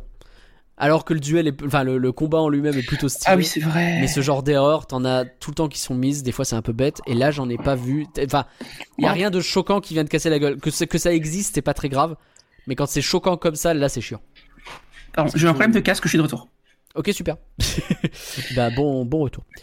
Mais là, il comble un manque parce que le duel entre Vador et Obi-Wan dans l'épisode 4, euh, il est très bien parce que bah c'est le premier duel de Star Wars, il est iconique, mais c'est sûr qu'il aurait dû plus ressembler à ça. Ah bah, c'est sûr, c'est sûr. C'est sûr. Et je pense que c'est un regret de George Lucas, mais il, est très bien pour ce qu'il Et est. puis à l'époque, c'était compliqué quand même. Voilà, c'est ça. Euh, la troisième sœur est au milieu de la tente de Owen. Owen qui décide de tirer dessus parce qu'il en a rien à foutre. Euh, elle riposte plutôt pas mal, Mais euh, effectivement, tu sens que le début du fight avec les deux là, elle est un peu en difficulté. Elle se fait agresser par ce qu'on appelle communément un pot de fleurs, notamment. Il y a également des petites caisses qui lui arrivent dans la tête. Et euh, bah, c'est un début de combat pour euh, la petite famille. Pendant ce temps, on revient sur l'autre scène où on arrive dans ces genres de formations rocheuses, ces espèces de pics entre lesquels euh, se faufilent Obi-Wan et Dark Vador. On rappelle que bien évidemment les meilleurs combats de Star Wars sont aussi environnementaux avec des petits trucs que tu peux Oui. jeter à la gueule des gens et tout ça. Et là, on est en plein dedans et on sent très bien que ces pics de rochers vont avoir un impact assez vite. Et on sent que Vador les utilise beaucoup plus qu'Obi-Wan. Eh oui, c'est pas faux. Euh, il fait des petites roulades d'ailleurs, euh, des petites roulades de Obi-Wan qui essaye d'eux, et il arrive à déstabiliser et à mettre mal Vador pendant un temps, et il en profite, Obi-Wan, c'est le premier à essayer de faire tomber un pic sur Vador. Vador qui le regarde et fait Ah, mais t'as retrouvé tes forces, mais. Euh... Mais t'es toujours faible en fait, et il rebalance le pic, et c'est là qu'il commence à euh, lui faire l'attaque jet de pierre, Euh, une attaque de type roche très efficace, il faut le savoir, contre les Pokémon de type vol. Ok. Qu'est-ce que de, ce combat très euh, environnemental là derrière, il y a Vador qui met son sa main au sol et qui crée un genre de tremblement de terre pour faire tomber Obi-Wan, puis qui va à ce moment-là le bah l'enterrer vivant, ce qui est pas sympa. Qu'est-ce qu'on en pense de tout ça? Est-ce que j'ai le droit encore de, de, de- d'utiliser des superlatifs ou Bah oui, va dire tu- que je m'échauffe tu- trop tu Non, mais ce combat, il est, il est, il est génial. Enfin, ça fait longtemps qu'on n'avait pas vu une aussi bonne utilisation de la force en plein combat. En fait, euh, moi ce que je ressens c'est la puissance de Vador que C'est ça. il montre de plusieurs façons différentes depuis plusieurs œuvres, depuis Rogue One et, et ça. Et, euh, et ce truc-là de bah ouais, il est capable de faire tomber des montagnes sur ta gueule. Et c'est douloureux. Ça m'a rappelé un comics où Vador se retrouve littéralement à démonter toute l'armée rebelle, qui est très bien. Je l'ai vu. Euh. Vador euh, abattu. Où il est Vador tout seul, euh, tout seul dans, euh, sur une planète où il y a que des rebelles. C'est ça. Et à la fin, il Et repart. ça m'a toujours fait et- fantasmer en me disant euh, qu'est-ce que j'aimerais voir ça en film. Et là, pour le coup, j'ai été comblé. Ouais. C'est vrai. Euh, on revient sur. Je sais pas si Corinne, tu veux dire quelque chose sur ce combat où on avance. Hein, Non, mais le, le combat est excellent. Après, je sais pas si ce serait pas plus simple qu'on parle directement du combat en entier plutôt que de suivre l'épisode là. Alors, Enfin, je veux bien, sens, mais comme je l'ai plus en tête, c'est pour ça que je fais les allers-retours euh, Ah au bah fur et à d'accord, mesure bah que je suis l'épisode. C'est juste ça. voilà. Comme ça, je suis sûr de rien oublier. Euh, retour donc sur Tatooine. Euh, tu aimes vraiment cet enfant, dit-elle après avoir balancé une grosse caisse sur la tronche d'Owen. On parle bien évidemment de l'objet. Euh, elle le tonne en mode. euh, Bah oui. Vraiment. Euh, bah, c'est- mais, mais c'est pas ton gosse et, et l'autre il fait mais si c'est mon gosse et il l'attaque t'as ce, ce truc où il utilise cette espèce de gros tuyau là qui vient se mettre vraiment pile dans la caméra que tu sais que si t'as des lunettes 3D t'as l'impression que le truc il te vient directement sur la gueule euh, c'est plutôt stylé et là, Alors, il y a un un- sabre laser en face, il sort un gros tuyau. ouais C'est pas stylé, c'est débile. Excusez-moi. hein. mais il fait ce qu'il peut tu veux qu'il fasse quoi? Et en vrai il est pas loin de l'embrocher hein. Ouais, Mhm. alors. alors, il y a aussi euh, des effets un peu magiques. Hein. Oh là là, elle a tranché le, sti- le, le, le tuyau et ça l'a coupé dans son élan. Du coup, elle tape à côté. Ouais. Ah, pas faux. Euh, il y a ça? Attends, je, Oui, je oui, suis en train d'arriver oui, quand elle tape alors qu'il a son tuyau pour se défendre. Du coup, oh là là, elle fait dé- il fait dévier un peu le sabre. Tu sais, genre en mode, euh, ouais, mais tu vois, tu comprends, euh, il y avait le tuyau, donc, euh, eh. Ah, je regarde ça, je regarde ça, je regarde ça, j'y suis, j'y suis, j'y suis.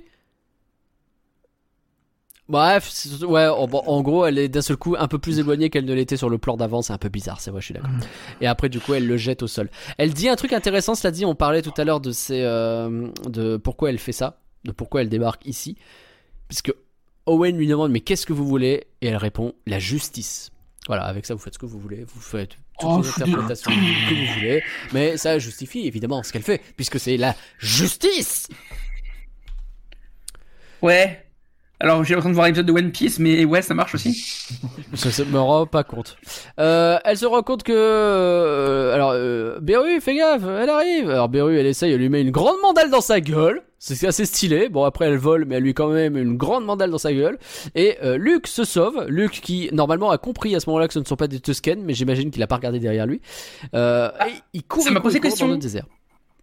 Parce que soit il est très con, et il a pas vu le sabre laser, Ah, soit il a pas vu qu'il y avait une sorte de, une grosse, une sorte de grosse lumière rouge qu'il peut poursuivre? Je suis la Alors- justice, j'ai la ref, euh, Hugo Smith. Que Techniquement, il, il est pas censé euh, avoir vu le sabre laser en épisode 4. Bah non. Mais euh, je pense que rien n'a pas tort, il est con. hein. Après, Luc a toujours été un peu stupide, hein. ça, ça arrange pas mal les scénaristes, mais. euh, c'est un gosse euh, de quoi il se souvient très exactement. Euh... bon, alors c'est un gosse, il a 10 piges quand même, hein, on n'est pas non plus. euh, C'est vrai, c'est vrai. On a Obi-Wan qui est euh, sous ses cailloux et qui tente de repousser et il a des émanations de souvenirs qui lui viennent à l'esprit. Des Quand tu souvenirs de utilises ce le terme été- émanation, je pense à autre chose. hein. Bah oui, parce que c'est la- grosse caisse de, de, de, de, De Valar. de la troisième sœur. Ah ouais. Euh, pardon Euh, donc tu ne peux pas t'échapper Obi-Wan, je vois clair dans le jeu des Jedi, tu aurais dû me tuer. Bref, tout un tas de choses euh, que Anakin lui a dites depuis qu'il est devenu Vador. Euh, notamment à l'épisode euh, juste avant Je suis ce que tu as fait de moi, enfin l'épisode encore avant pour le coup. Mais alors qu'il il avait est... pas déjà dit dans le 3 ça? Euh, si si mais justement c'est c'est le retour qu'il a de, de ça tu vois. En fait il est en train Ah. de... Il a toutes ces, ces voix qui lui reviennent en tête. Non, mais dans l'épisode, dans le film 3, pardon. Ah euh, Non, non il a jamais dit ça. Ah, il me semblait. Ah, Non, euh, non, random, il se- euh. Pour le coup non. euh, Non, il se parle pas après qu'il est brûlé. Donc, Et c'est là euh, qu'on Non, mais avant, parce que, ah là là, qu'est-ce qu'ils t'ont fait de toi, nanana, on t'a fait ce qu'ils t'avaient, euh, voilà. Enfin, Et il dit pas un truc genre je suis ce que les Jedi ont fait de moi Même pas. Non c'est ce semblait, juste moi. que les Jedi c'est le mal absolu et que le, euh, Palpatine Ah, c'est le nouveau peut-être, pouvoir, c'est tout. Ça Ce sont les Jedi Ah oui, putain, dans ce, dans ce jeu de. Mais non, c'est pas eux, c'est c'est pas vous, c'est pas nous, c'est vous Mais seuls les Sith sont aussi absolus. Les dialogues sont pas bons, hein, ça on va pas y revenir. Les dialogues. Ah, dans rejetez le ça au 3, quiz. C'est pas très bon. Euh, donc, et c'est à ce moment-là que Obi-Wan est de retour, à mon sens. Vous allez me dire si vous êtes d'accord ou pas, puisque il entend ses voix, il est en train d'essayer de s'en sortir. On voit qu'il galère un peu. Il entend ses voix de Anakin qui le hantent depuis tout, longtemps. Les nouvelles voix qui sont venues s'ajouter quand Dark Vador lui a sorti euh, ce fameux euh, "Je suis ce que tu as fait de moi". Et puis d'un seul coup, il a des images qui lui viennent, des images de Leia, des images de, de qu'on imaginait des images un peu du futur, de l'espoir qu'il a. Leia qui représente l'espoir une nouvelle fois, un thème ma- bien entendu toujours présent dans la saga. Et c'est à ce Tu veux moment-là dire que Léa c'est un nouvel espoir? C'est possible.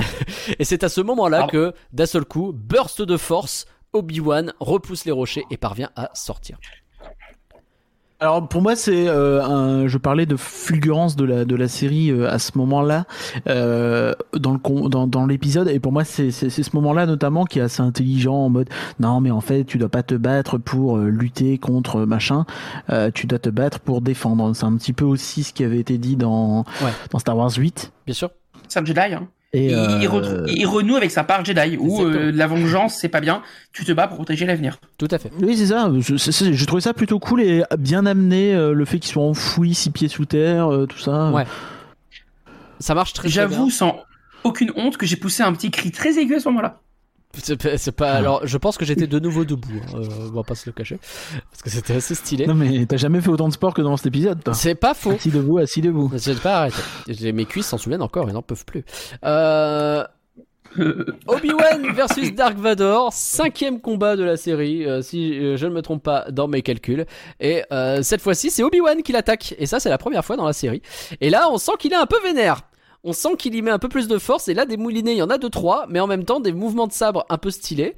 Vador utilise la force pour arrêter son sabre, un peu comme il a fait contre la sœur. Mais cette fois-ci, il est contre un Jedi expérimenté. Et là, Obi-Wan, il lui fait une jetée de force magistrale qui propulse la machine contre un pic.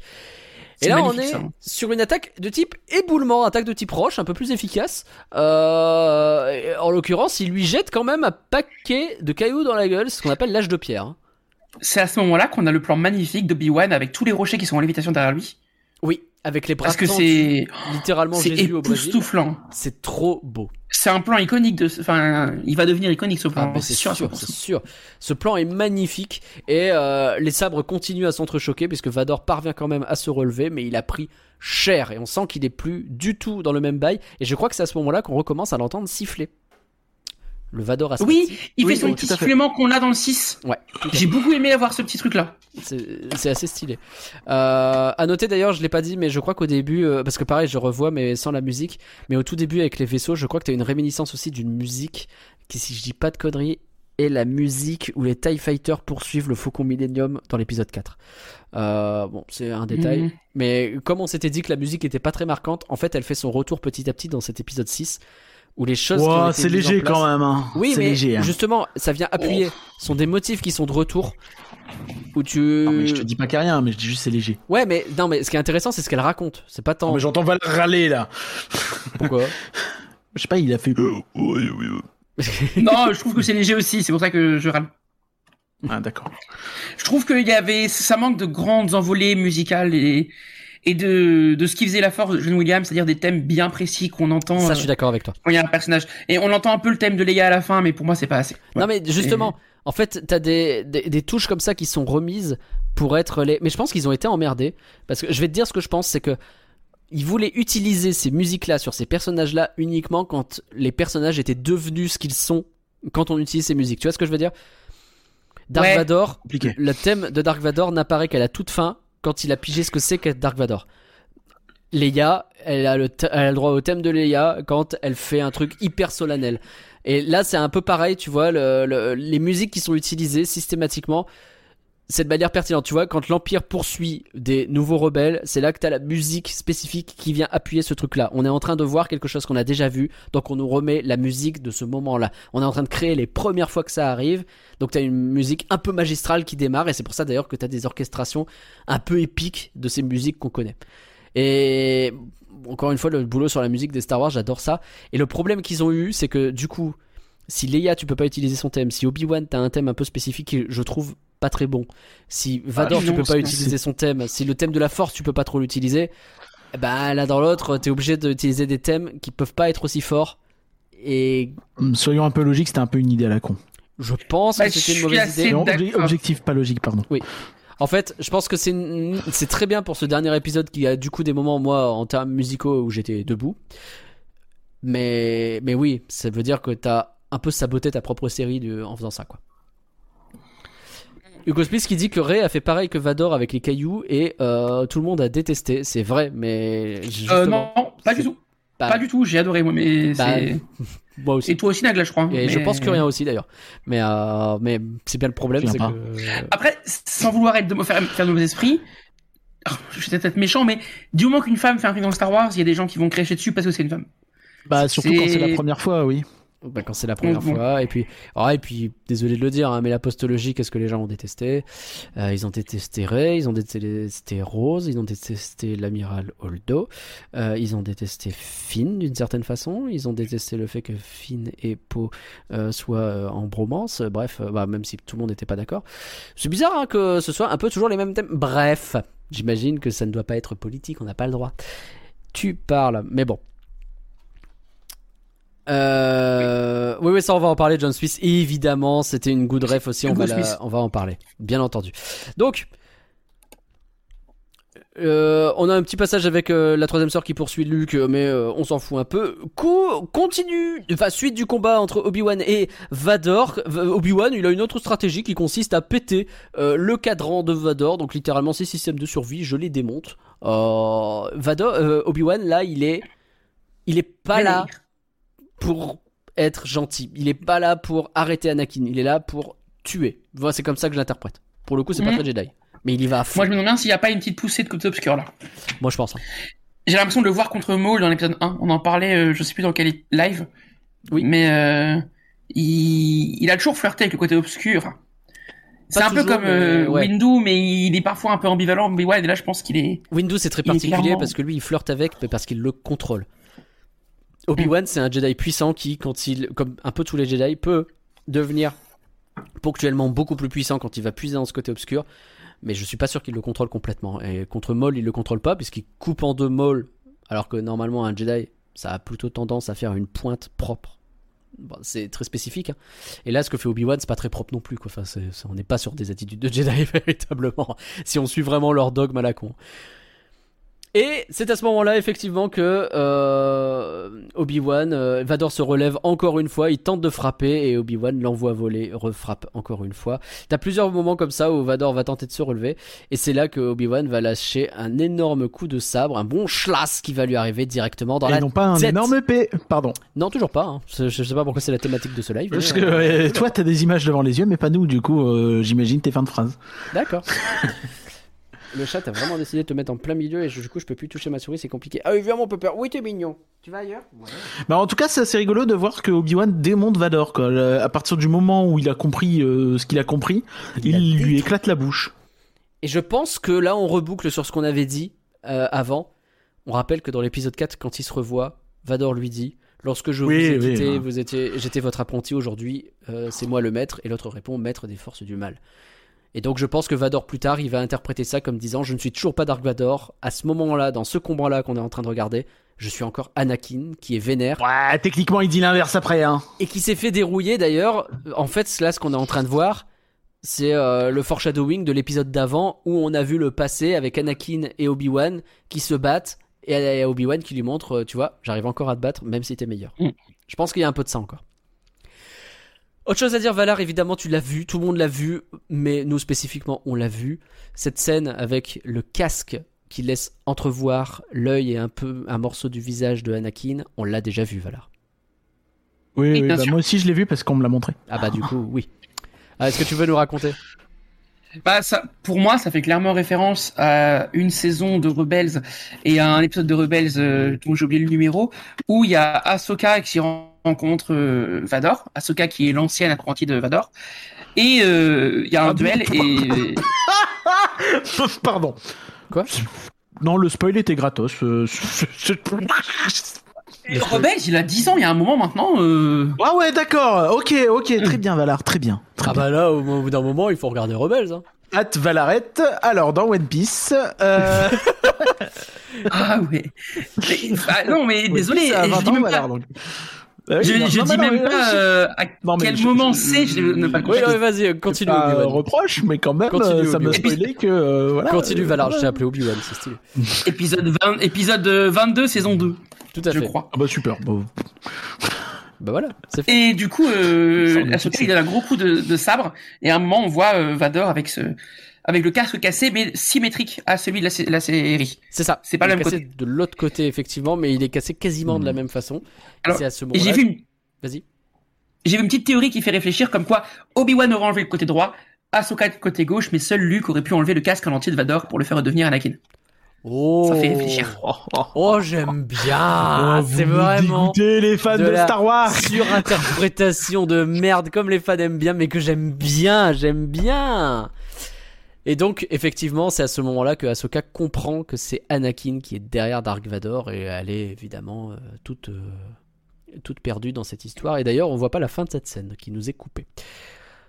Anakin n'existe plus, je suis ce qu'il reste. C'est ce que dit Vador à ce moment-là. Et c'est là que tu comprends qu'il n'est pas entier à ce moment-là. Il a, il a pas, Mm. il sera jamais véritablement entier, mais il n'a pas réussi du tout à se reconstruire. Et il se considère comme un genre de résidu de quelqu'un qui est mort et pas plus que ça.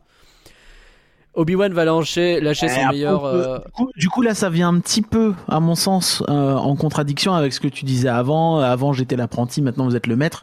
Pour moi, c'est un peu l'inverse qu'il dit là. Hein. Il dit quand même qu'il est conscient que euh, il est déjà quelqu'un d'autre. Et pour moi, Oui. c'est plus en soi une justification de une justification inutile de ton père est mort, c'est Vador qui l'a tué de, de, de Obi-Wan euh, dans l'épisode 4 que, que ça. Oui, certes. Mais alors, je, je l'avais pas interprété comme ça, mais j'aime bien. J'aime bien. Par contre, euh, pour moi, ça contredit pas ce qu'on a dit au début, dans le sens où, justement, euh, c'est pas. Enfin. Comment je vais dire ça? Là, effectivement, c'est pas Anakin qui est tué à ce moment-là. C'est Anakin qui comprend qu'il peut pas continuer et qu'il est toujours faible en étant la façon dont il est et qu'il doit donc passer au niveau supérieur. C'est ça que je veux dire. Mm. Donc il y a toute cette euh, tirade où, euh, Obi-Wan va lui dire qu'il est désolé. Il s'excuse auprès d'Anakin, ce qu'il avait jamais fait jusque-là. Ce qui, je trouve, donne un peu d'humanité à Obi-Wan qui, c'est vrai que sur l'épisode 3, il vient chercher Anakin en mode euh, c'est toi qui t'es trompé, c'est pas normal ce que tu fais, etc. Là, il vient dire bah écoute, je suis désolé parce que c'est aussi de ma faute et j'ai échoué. Et enfin Vador qui lui répond je ne suis pas ton échec. Cette scène, je suis debout hein, encore une fois, hein, comme vous pouvez l'imaginer, hein. parce que ce n'est pas toi qui as tué euh, Anakin Skywalker, euh, c'est moi qui l'ai fait. Finalement, Euh, cette scène, elle est puissante. Je la trouve vraiment, vraiment, vraiment magistrale. Quoi, la lumière est magnifique, le, le cadre est fait. Tu ce truc où Obi Wan, il est teinté de bleu constamment, parce qu'il y a uniquement Mm. son, son sabre à ce moment-là qui l'éclaire. Et Anakin, quand il dit ça, il est en bleu plus qu'en rouge, mais t'as quand même pas mal de rouge et ça, enfin, les deux couleurs se jouent un peu et tu sens que là ils sont en train de reconnecter pour la première fois, mais que c'est, enfin, c'est pas possible de reconnecter quoi, mais qu'ils se parlent quoi, ils se regardent dans les yeux, enfin, dans l'œil et, euh, et qu'il y a quelque chose. Et, euh, Mm. et d'un seul coup, là Vador Ouais, c'est un peu le seul dialogue qu'on aura entre Anakin et, Va- et entre Obi-Wan et Vador dans, dans toute cette série pratiquement. Et c'est un ouais. peu léger, je trouve. Ah, moi, je trouve ça un peu léger. parce que c'est dans la symbolique. La symbolique. J'aurais aimé un peu plus de dialogue aussi. Ouais, tu mais qu'est-ce que tu veux qu'ils vraiment T'aurais voulu qu'ils se disent quoi? Ils sont tous la quoi. question, tu vois. Oh, J'aurais aimé que euh, euh, euh, Obi-Wan euh, essaye de faire craquer Vador psychologiquement en lui parlant de Padmé. Parce qu'on sait que Padmé c'est le point faible de Vador. Il a, il a déjà, enfin, dans, le, dans les comics, il en a déjà rêvé, et c'est- il l'a déjà vu en rêve. Et j'aurais bien aimé qu'on ait une réminiscence de Padmé. Ça aurait été bien. Je pense que pour le coup, ça aurait pas été très Jedi de faire ça, mais je vois ce que tu veux dire. Euh, Peut-être en mode euh, Padmé aurait pas voulu ça ou quelque chose comme ça. C'est vrai qu'il aurait pu le tenter. Et, euh, et en vrai, même je quoi, m'ai- je même m'étais en vrai. hein. Je m'étais attendu Oui, c'est à ça. ce que. euh, Même Qui-Gon. Ouais, c'est vrai, c'est vrai. Ouais, mais Qui-Gon, je sais pas si Obi-Wan y pense euh, de cette façon-là, pour dire la vérité. Et, sur la symbolique, justement, Vador redevient très très rouge au moment où il dit Tout comme je vais t'anéantir.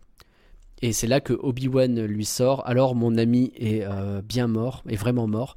Euh, c'est ce, dont parlait euh, Hugo Smith à l'instant, qui est évidemment une référence à ce que dit Luke au moment où Vador lui dit, et d'ailleurs un moment où a priori Vador fait référence à la scène qu'on est en train de voir. Vador dans le retour du Jedi fait Obi-Wan autrefois a eu la même idée que toi. Tu ne peux pas, euh, enfin, je ne peux pas revenir du côté obscur. Je dois obéir à mon maître. Tu ne connais pas le pouvoir du côté obscur. Je dois obéir à mon maître. Et donc Luke lui répond alors mon père est vraiment mort. J'ai un petit problème avec cette scène. J'aurais aimé que ce soit silencieux parce que j'ai l'impression que, alors mon ami est bien mort, il essaye de justifier que dans l'épisode 4, Obi-Wan dise à Anakin, euh, ah bah tu vois, Alors, Vador a tué ton euh, père. Ah mais oui, mais alors moi j'avais pas J'ai pensé comme l'impression ça. qu'il cherche à le justifier ça et ça me fait un peu chier. Mais tu vois le fait qu'il s'en aille en disant adieu Vador, c'est la seule fois où Obi-Wan l'appelle comme ça avant euh, l'épisode. Non, dans le 4. Ah oui, d'accord, oui, oui. Oui, oui. voilà. Adieu Alors. Dark d'ailleurs, il dit Dark, ce qui est très bizarre. Adieu, Oui, Dark. Darf. C'est très bizarre, euh, mais euh, mais ouais, mais moi j'aime bien, tu vois, je, je comprends ce que tu veux dire, mais en même temps, si, enfin, si ça avait été silencieux, si t'avais pas tenté, je pense, je sais même pas à quel point tu veux justifier ça, mais c'est important aussi que Obi-Wan fasse son deuil d'Anakin en fait, et c'est ça qui se passe là. Et c'est pour ça que Obi-Wan dans l'épisode 4, il apparaît, il est serein devant Luke. Il est, euh, c'est pépère, il est installé. euh, et puis quand il y a le but à faire, et ben let's go, on y va. euh, je vais t'apprendre, Luke. Tu vas apprendre le sabre laser et puis tu vas y aller, quoi. Donc moi je, euh, voilà, j'aime bien. Je vous le dis. moi, pour moi, on te le montre pas trop que maintenant il est serein. Enfin, t'as que ça. Et euh, derrière, Après, tu euh, l'as quand bon, même. bon, bon, bon. Est-ce qu'on peut enchaîner sur le gros problème? C'est quoi le gros problème? C'est c'est une scène plus loin ou c'est maintenant? Non, c'est maintenant. Eh ben alors allons-y. Bah, il le tue pas. Oui, mais gna gna, le Jedi, gna gna. Mon cul sur la commode, il le tue pas. Il l'a vu faire ce qu'il a fait. Il le tue pas. Je suis pas d'accord. Ah, il y a ça.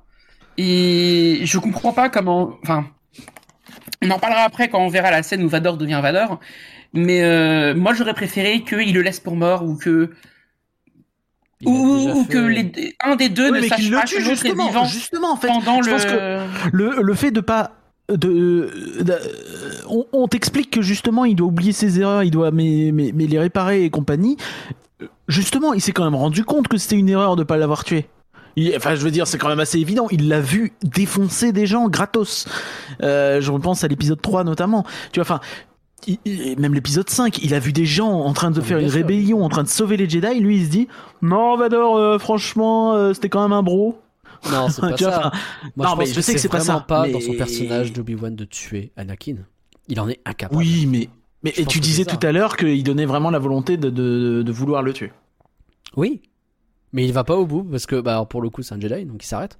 Mais je pense vraiment qu'il, même si il dit euh, Dark euh, et qu'il lui dit que son ami est mort, mais pour lui c'est fini quoi. Il a gagné le combat. Il a gagné ce qu'il avait à faire. Il s'en va. C'est c'est tout. Tu vois, j'aurais aimé que quand il dit quand il dit adieu Darth, que Vador se rue sur lui, ou qu'il y a une action de Vador et qu'après il se, il se défende juste et qu'il le tue symboliquement, tu vois, que qu'il le laisse pour mort. Et serait vraiment justifié la dernière fois que nous sommes croisiers, Pour le coup, vous étiez l'apprenti et moi j'étais le maître. Ça aurait fait deux fois. moi, il aurait fallu qu'il le tue, mais, mais ça ne peut pas en fait. Donc, euh, Non, mais c'est sûr. Mais, mais puis même, mais tu peux pas le laisser pour mort encore, par pitié, on l'a déjà vu dans le film. non, ça je suis d'accord que pour moi on peut pas, mais pour moi il faut le tuer. Le nombre de fois dans Star Wars où on était à un cheveu d'avoir l'univers sauvé, je les compte plus. C'est pas faux ce qu'il dit. Ouais, mais du coup là c'est un peu, tu vois, ça fait beaucoup et c'est pour ça que j'aurais aimé que d'une façon ou d'une autre, par exemple, euh, que Vador réussisse à s'enfuir ou tu vois qu'on te montre que Obi Wan quand même, euh, il va pas non plus euh, lui pardonner à vitam d'être un, l'idée. d'être un connard. tu vois. Maintenant, je pense qu'il a fait le deuil de bail- son amitié en plus là, donc tu pouvais le justifier comme Ouais. ça aussi. Mais je pense qu'il y a un bail aussi où Obi-Wan il a compris que c'était pas à lui de gérer ce problème-là. Il doit passer bah, relais. du coup, il laisse les gens, il laisse les gens crever quoi. Ouais. Et puis, qu'est-ce qui début de la l'empêche. Et puis là, il va se barrer en disant, va devoir, enfin, qu'est-ce qui, Vador va le rechercher et le tuer. Enfin, dans, il y a rien qui prouve pas à Obi-Wan que Vador a passé de 20 ans à le chercher, Ah non, va mais débarquer sûr, mais là il va se. Tatooine et, Il sait qu'il va reprendre de l'avance et il est peinard. Vador, il sait pas qu'il est sur Tatooine. ouais. Bah, sinon, pour le coup, il y aurait une saison 2, mais ça, c'est encore un autre problème. Mais euh, j'y crois pas d'ailleurs, hein, pour info. Mais Bah, euh, ça serait vraiment une idée à la con. mais- Je pense que c'est une très mauvaise Ah, idée une saison 2, je sais pas, mais mais euh, de, de lui dire où il est, euh, si. si. Ah oui, oui. Mais c'est vrai que ça ferait compliqué là, ça serait, ça ferait beaucoup de choses à justifier quand Ah même. bah là, c'est compliqué. Et puis en plus, euh, tu racontes quoi sur Obi-Wan, sachant qu'il a pas avancé du tout dans la saison 1 Compliqué dans la saison 2. Bon, on avance un On peu avec parlera. le, euh, le, le Reva qui retrouve Luke. Luke euh, qui euh, est effondré, donc il fait dodo. Euh, elle se voit elle-même petite. Elle revoit Anakin en train de le- lui démonter la tronche. Et donc, Ouais, alors c'était vraiment pas obligé, ça, hein. Le plan sur Anakin moche, mal vieilli, euh, c'est vrai que non. Anakin, vraiment je, pas, hein. je, je pense qu'il aurait fallu le planter Arrêtez, derrière hein. sa capuche. C'est une catastrophe. hein. Ça marche pas bien. Ça marche pas bien ce truc-là. Mais bon. Et donc elle le tue pas. Elle tue pas le môme. Et quand Obi-Wan débarque enfin sur Tatooine, eh ben il y a Reva qui débarque et qui vient poser Luke par terre. Mais est-ce un cadavre ou est-ce juste Eh ben non, il bouge, il fait comme s'il rêvait, on sait pas trop. Il y a zéro tension, tu sais qu'il est pas mort, Luc. Mais, mais oui, mais non, mais oui, mais bah évidemment, tu sais qu'il est pas mort, mais à ce compte-là, la série, elle sert à rien, tu vois, c'est toujours pareil. Bah non, ça fait évoluer des personnages, ça fait des. Bah voilà. On a vu l'évolution de, on de te montre personnes. qu'effectivement, elle l'a pas tué, elle l'a pas blessé non plus. Tu sais, t'aurais très bien pu avoir, euh, j'en sais rien moi, Obi-Wan qui découvre le pouvoir de sauver les gens que Rey elle sait faire là, euh, on sait pas trop pourquoi. Euh, parce que bah. Eh bah a- ça m'aurait a- surpris et j'aurais préféré. Bah non, non. Plutôt que. Oh bah il lui est rien arrivé, donc euh, Luc il a servi à rien à la série, quoi. Je... Mais il a pas servi à rien. Ouais. Il a servi à ce que Reva se rende compte que bah, ce qu'elle était sur le point de faire, c'était littéralement ce qu'on lui avait fait, et que ça valait pas le coup. Et c'est une réminiscence de ce que Obi-Wan lui a dit l'épisode d'avant d'ailleurs. Vous êtes en train de faire ce que vous avez subi. Et donc elle dit j'ai pas pu, elle est un peu deg. Euh, il les a tous tués et moi euh, j'ai pas pu, etc. Elle se dit que euh, ses camarades qui sont tous morts la détestent parce que elle, euh, elle les a trahis. Et tu comprends que c'est ça qui la ronge depuis le début, c'est qu'elle a vu tous ses potes crever un par un et qu'elle, elle est juste laissée pour morte là en sentant les cadavres refroidir autour d'elle. C'est ce qu'elle expliquait. Toujours une image glauque, hein, on apprécie. Obi-Wan qui lui fait le petit sermon du Jedi un peu sage, qui lui fait vous l'avez pas, euh, vous ne les avez pas, euh, vous ne les avez pas trahis. euh, au contraire, vous les Pardon. avez honorés en faisant pas comme lui. Là, elle demande est-ce que je suis devenu comme lui? Eh bien non, justement. Il vient de dire, il vient de dire non, donc elle est un peu con aussi, hein, C'est un peu lente à la détente encore. euh. Bah, elle est, elle est perdue. Laisse-la, wesh. euh. Ouais. Qu'est-ce que vous allez devenir? Eh bien, c'est à vous de le décider. Et euh, et alors, à ce moment-là, il se passe un truc rigolo, c'est qu'on enterre un sabre dans le désert de Tatooine. Je suis en train de me dire que si un jour vous voulez faire du pognon, allez creuser à Tatooine parce que ça se revend hyper cher un sabre laser. A priori, il y en a commence à en avoir pas mal d'enterrés là. Ça peut être intéressant euh, d'aller faire, euh, vous savez, avec les petits détecteurs de métaux là, bip bip bip bip. Ok, Bob Chapek. Ouais, pourquoi pas.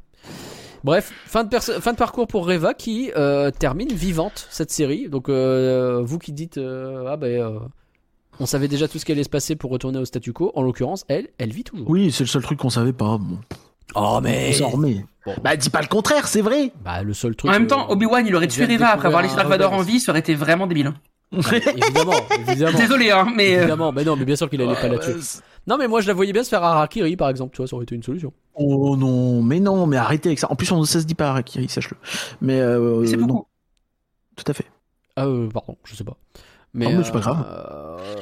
Mais ouais, le, le. Enfin, il y avait des solutions et effectivement, on a ce truc-là qui est lancé. Donc maintenant, on a elle qui est toujours vivante, on a le rebelle qui est toujours vivant aussi. Euh, quelques personnages comme ça qui ont été lancés. Le Jedi faux aussi qui existe toujours, donc qui ont été ajoutés dans le lore de Star Wars et qui, a priori, existe toujours quelque part. Euh, le côté écolo, the, the sound of la décharge au sabre laser euh, sur, de Tatooine. Oui, c'est ça. Retour cette fois-ci sur Mustafar et notre ami Dark Vador est en plein conciliabule avec son maître, l'empereur Palpatine. Euh, Il est en train d'expliquer que globalement il y a des sondes qui sont en train de chercher après euh, les mecs qui se sont barrés et Palpatine va répéter un truc qu'il a déjà dit euh, dans le retour du Jedi, je crois. Je me demande si vos pensées au sujet d'Obi-Wan sont claires. Et euh, Palpatine pose la même question à propos de Luke dans le retour du Jedi. Et on comprend que autant quand il pose la question dans le retour du Jedi, bah a priori les pensées de Vador sont pas complètement claires, puisqu'on va voir à la fin du retour du Jedi qu'il est loin d'être clair sur le sujet. Et que au contraire, là, quand Palpatine lui dit euh, Vous avez peut-être été affaibli par les pensées sur votre ancien maître, et que si tu peux pas surmonter ton passé, bah, ça va être un vrai problème. Euh, et Vador lui dit T'inquiète, Kenobi n'est plus rien, mon maître, etc. Et là, à ce moment-là, il a ce, ce petit mouvement d'ailleurs où il se colle un peu plus à son siège. Et là, la musique apparaît plus forte que, plus forte que jamais. Je ne sers que vous. Euh, et Dark Vador est véritablement le Dark Vador serein qu'on peut imaginer par la suite. En tout cas, c'est comme ça que moi je l'interprète. Ah, c'est un peu un remake de la fin de l'épisode 3 quand même, toute Un cette scène-là.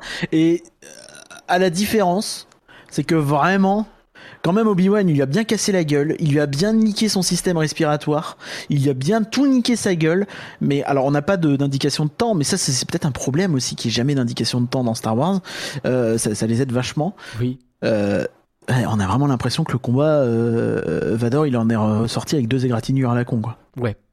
Bah après, t'as l'impression que c'est surtout son armure qui a pris et que lui, il y a plus grand Ouais, mais tu vois, enfin, c'est un peu facile parce que quand tu vois sur Boba Fett, on te fait croire l'inverse, tu vois. Hmm. C'est un peu quand ils veulent. Hein. Ouais, c'est vrai, c'est vrai. Après, Vador, il est plus machine qu'humain, donc ça me choque pas trop. Pas trop non plus, mais Typiquement, que- tu changes les pièces et ça, ça repart, tu vois. Mais ça veut dire, et c'est rigolo, qu'a priori, il a des pièces de rechange de Vador. Mais ça, je trouve ça marrant. Oh, il a deux trois armures, je crois. hein. Il me semble que j'avais vu un un trait de sur, sur les différentes armures de Vador et il me semble qu'il en change régulièrement. Ça, c'est possible, ouais, effectivement. Mais euh, Je crois qu'il se bidouille, il se bidouille lui-même. D'accord, marrant. D'accord. C'est pas étonnant vu le personnage, mais euh, c'est vrai que j'avais même pas pensé. Préparation de la petite Leia sur Aldorand qui euh, se prépare pour un sommet diplomatique et qui donc euh, place son holster tout neuf, euh, ce qui lui permet d'avoir euh, sa tenue Ah. finalement de princesse Leia qu'on connaît déjà. Et euh, donc il y a sa, euh, sa mère qui euh, la voit et qui fait ne faisons pas attendre. Qu'est-ce que c'est que ce holster? Bon, j'adore, c'est stylé, machin, etc. Euh, arrivée de la délégation. Euh, petit bail sur euh, petit bail organal lol. Euh, sur oui chacun gouverne à sa manière machin on sent qu'elle est devenue encore plus sassy qu'avant parce que bah, elle a pris de la confiance et tout ça. Et apparition d'Obi-Wan et là elle est contente parce qu'elle voit Obi-Wan. Bah oui parce qu'il avait promis qu'il reviendrait et puis surtout bah il ramène Lola Il y a quand même un côté très rapide où elle dit euh, Ah Lola Ouais, moi je reviens, connasse c'est c'est vrai c'est vrai Après, c'est une gamine, donc c'est drôle. Mais Mais euh, oui, c'est marrant.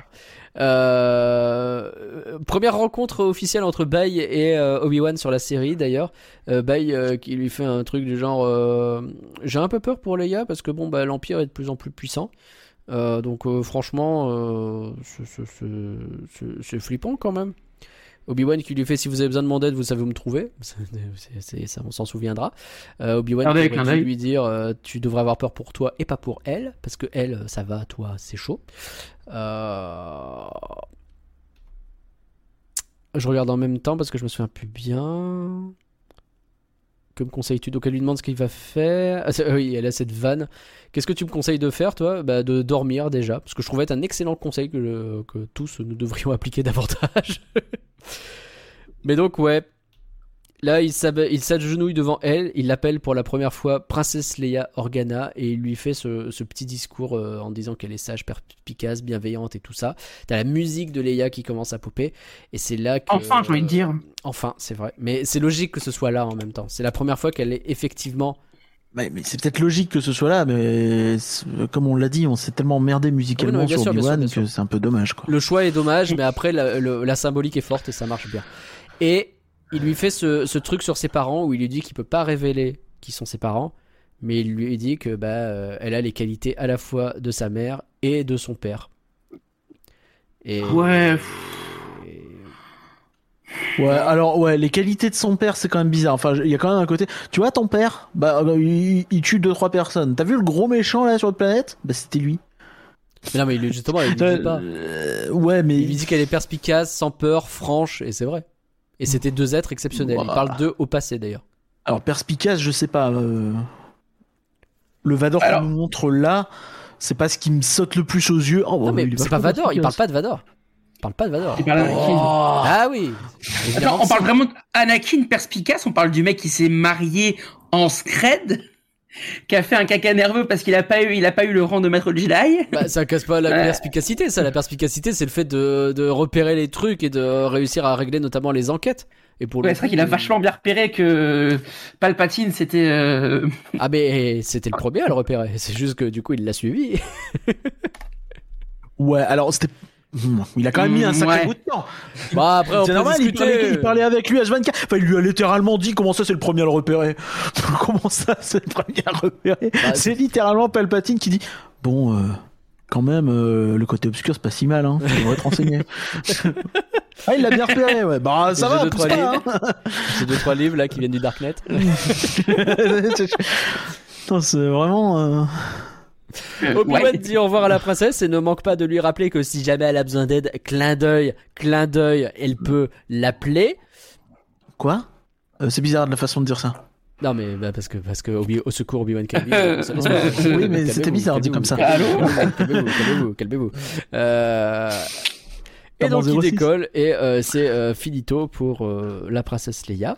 Obi-Wan qui quitte sa foutue grotte, qui se dit que bah quand même il y a un Putain. T2 bien exposé plein ouest, plein nord, plein sud et plein est euh, et que bah finalement ce sera peut-être un peu plus stylé. Donc il fait ses petites valises, il part sur Ça m'avait son, manqué, moi, qui. Ça m'avait manqué qu'il nous explique un truc dont on avait un peu rien à foutre. Oh, Non, mais dis pas le contraire. Les mecs, ils vont quand même venir nous expliquer. Eh, mais vous avez vu? Ah oui, c'est vrai qu'ils sont il revenus a sur Tatooine. déménagé. Euh, Pardon. Il a déménagé. Et tu fais. Ouais, monsieur, tout le monde s'en fout. Euh, vraiment. Mais, mais, mais oui, on s'en fout. Pourquoi tu somatises là-dessus? Vraiment mais je bah, somatise pas, mais- c'est eux qui se sentent obligés de justifier Mais même tout, pas, tout le temps. même pas. Il te montre qu'au départ, il était dans une grotte, clashé, et qu'à un moment donné, là, il s'est dit non, je vais m'installer, je vais vivre. Et parce qu'il a accepté, il a fait le deuil de ce truc-là, et qu'il a commencé à redevenir un peu quelqu'un d'autre, quoi. Il a accepté son nouveau rôle. Et c'est intéressant de a- faire. Je suis d'accord avec toi sur le holster, son- avec les son- zooms, son etc. ancien c'est rôle, Son, là, ancien chose, rôle, même. il l'avait accepté. Ça fait 10 piges qui dit que ma seule mission c'est de protéger Luke. C'est même pour ça qu'il a refusé d'aider Léa à la c'est base. plus ça. Maintenant, c'est plus ça. Maintenant, il va revivre en protégeant Luke. Alors que jusque-là, c'était juste je vais survivre dans une grotte avec un emploi de merde là et je vais surveiller Luke parce qu'il y a que ça qui compte. Mais il est, mais il tout aussi, il est tout aussi ermite dans le, un nouvel espoir. Il est ermite, mais il est pas planqué. C'est pas la même chose. On sait où il habite. On parle du vieux Ben, c'est quelqu'un qu'on connaît. Mais c'est- Enfin, pour moi, vraiment, le personnage n'a plus rien à voir. pour moi, on te montre que euh, Luke et Owen hein, qui savent qu'il est même Beru. On te le dit pas qu'elle Bah, ouais, bah, à la rigueur, tu vois, mais même si c'est le cas, c'est pas très grave, tu vois. Bah oui, mais tu me dis qu'il veut revivre. Je suis pas, je suis pas convaincu. Non, mais je, je trouve qu'il y a une symbolique dans ça sur le fait de entre se planquer et euh, justement vivre beaucoup plus à découvert. Regarde la façon dont il s'habille, ça n'a rien à voir non plus. Regarde la façon dont il se tient, quoi. Tu vois qu'il a, euh, qu'il a évolué. Donc Obi-Wan va voir Owen, lui dit que. Luke doit, ok, Euh, que Luke doit vivre sa vie d'enfant. Donc t'inquiète pas, je vais lui foutre la paix, y a pas de problème.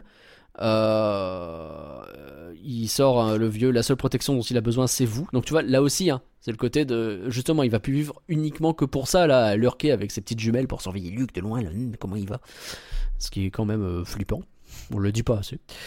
Euh, il rentre chez lui tranquillou bidou et là Owen l'appelle et il fait un pas vers Obi-Wan en lui disant Est-ce que vous voulez le rencontrer? Moi, je, je me suis pas rassis, hein. ça fait littéralement 10 minutes que je suis debout à ce, à ce moment-là. Et là, il va dire la phrase. Il va dire la phrase qui est. Ouais. Alors, Hello vraiment, euh, pour moi, c'est le gros problème. Oh, mais vra- pour moi, ça casse le quatrième mur. Mais c'est pas vrai Non, ça, ça- le, le quatrième mur, il, il prend un, un gros canon, il Mais lui tire non. dedans, il piétine les morceaux. Mais putain, mais il Mais dit, si, il le dit mec, il Elozer 18 fois dans la série Clone Wars. C'est pas juste une phrase qu'il dit qu'une fois et que là il répète. C'est devenu un gimmick. C'est un gimmick un vrai. Mais c'est justement, c'est- mais c'est devenu un mème aussi. Mais c'est Et pas le grave. truc, c'est qu'il regarde la caméra, il fait un petit Ellozer. Tu sais qu'il parle aux fans. Il vient parler à un môme. Évidemment que c'est le meilleur moment pour. Il aurait dit Elozer toutes les trois putains de minutes dans la série, j'aurais dit comme toi.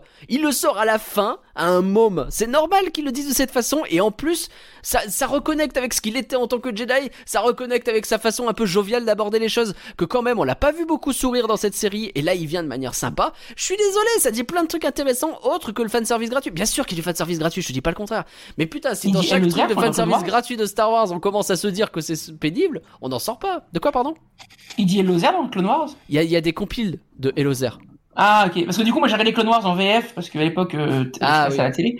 Et vu qu'il n'y a pas les sous-titres français sur euh, Disney+, euh, je regarde en VF aussi. Mais bref, euh, du coup, euh, je trouve ça que, c'est un peu gratuit, quoi. Mais ouais, mais tout est gratuit à ce compte-là. Euh, Enfin, vraiment, c'est. Et ça reste moins gratuit et moins casse-gueule que ce que tu vas dire après. Oh là là. là. Alors là, là, on va se battre. Donc, Alors là, je sors les gumbox. Ah, Je me donc souviens même plus. Obi-Wan, il est sur son drolumader. J'ai- la ref. et euh, et euh, à ce moment-là, enfin, après six putains d'épisodes à appeler Qui-Gon, Qui-Gon. Ah lui, putain, oui, c'est vrai, merde, pardon, j'avais oublié. Pardon, pardon, c'est claqué au sol. Excuse-moi, j'interviens dans ce débat, j'ai pas parlé du Hellozer. Là, je le dis, c'est nul à chier. J'ai toujours été là, Obi-Wan, mais C'est- tu n'étais pas prêt à me C'est voir. pas nul à chier. C'est pas nul à chier. Alors si, c'est C'est pire que ça. Et la route C'est est encore longue, donc on va papoter. Ça a aucun intérêt dans l'histoire. Ça nique le canon. Ça nique. Putain, ils ont racheté Star Wars en disant oui, à partir de maintenant, il y aura Oh. plus d'incohérences. Oh, Et là, ils t'en foutent une. Ils t'en foutent une. Gratos en Mais plus. pas Pour faire plaisir aux On fans. s'en fout. Va vraiment, on s'en Mais non, on s'en fout pas. Mais bien sûr que si, Valar. C'est un Mais micro Qui-Gon, il- détail. Mais c'est un micro détail, mais pour moi, ça veut dire beaucoup. Alors, refaisons. C'est comme jouer du piano debout. Expliquons, expliquons. Pourquoi est-ce que c'est une incohérence? Alors, il se trouve que dans l'épisode euh, on- euh, dans l'épisode 11 de la saison, si- saison 6 de Clone Wars, À la quatrième minute 16 et 30 minutes 32 secondes. Parce que oui, quand j'ai vu cette scène-là, je me suis vénère. J'ai mis toute la saison 6 de Clone Wars en accéléré pour essayer de trouver la- le moment. Regardez tout Clone Wars, les amis. Euh, Alors, les, les- je sais pas dans quel, dans quel arc c'était. Vous pourrez demander à Valaré, j'étais un peu grognon à ce moment-là. Euh... Ranger les courses, d'ailleurs, il se peut que je l'ai pas aidé, je suis désolé Valaré, je t'aime. Euh, Il y a vraiment euh, Obi-Wan qui vient sur Dagobah, sur les conseils de Qui-Gon. Qui-Gon lui parle, Obi-Wan lui dit, euh, Yoda lui dit, pardon, vas-y, montre-toi un petit peu. Et Qui-Gon lui dit, non, je peux pas, j'ai pas fini mon entraînement, je suis mort avant. Donc, Qui-Gon dit à Yoda, je ne peux pas apparaître, j'ai pas fini l'entraînement, je suis mort avant. Et il le dit texto. Et, et ça me fait chier Oui. parce que Oui, mais, il est pas censé apparaître. oui, mais, est-ce qu'on peut considérer que euh, déjà c'est dans la timeline, on est d'accord que ce que tu dis c'est Oui, c'est bien avant. c'est bien C'est quoi, 10 ans avant? Ok. 11 ans avant, je pense. Est-ce qu'on peut éventuellement considérer que peut-être Qui-Gon il peut s'entraîner en étant fantôme? Bah, techniquement, t'es censé... Ah. En fait, ce qui se passe, c'est que ton... Quand tu meurs, ton corps quitte la force vivante et rejoint la, force cosmique. Et c'est là que t'es censé pouvoir euh, apparaître. Pour moi, il a pas acquis une maîtrise suffisante de la force pour... euh, Mais Qui-Gon, c'est littéralement la force vivante. C'est tout ce qui le fait vivre, sans mauvais jeu de mots. C'est le truc qui l'intéresse le plus. Et c'est pour ça qu'il est pas hyper fan du Conseil Jedi et qu'il est souvent en guerre contre eux, parce qu'il considère que les Jedi sont trop sur des trucs terre à terre, alors qu'ils devraient être beaucoup plus dans une mystique. Moi, que Ouais, mais Qui-Gon, ça- dans son décès, il soit toujours dans ce délire-là et qu'il soit toujours en train de réfléchir, et que même à ce point-là, qu'il se dit que franchement, ce qu'il fait Obi-Wan, j'en ai rien à taper tant qu'il est pas prêt. Il est pas prêt. Moi, je vais faire mon truc dans mon coin. Je sais pas out of character de se dire qu'à un moment donné, il a évolué et il a su le faire. Et c'est peut-être une explication pétée, si ça se trouve, c'est juste une incohérence, mais euh, même si c'est qu'une incohérence et qu'ils n'ont pas checké ce point-là, est-ce que vraiment c'est grave?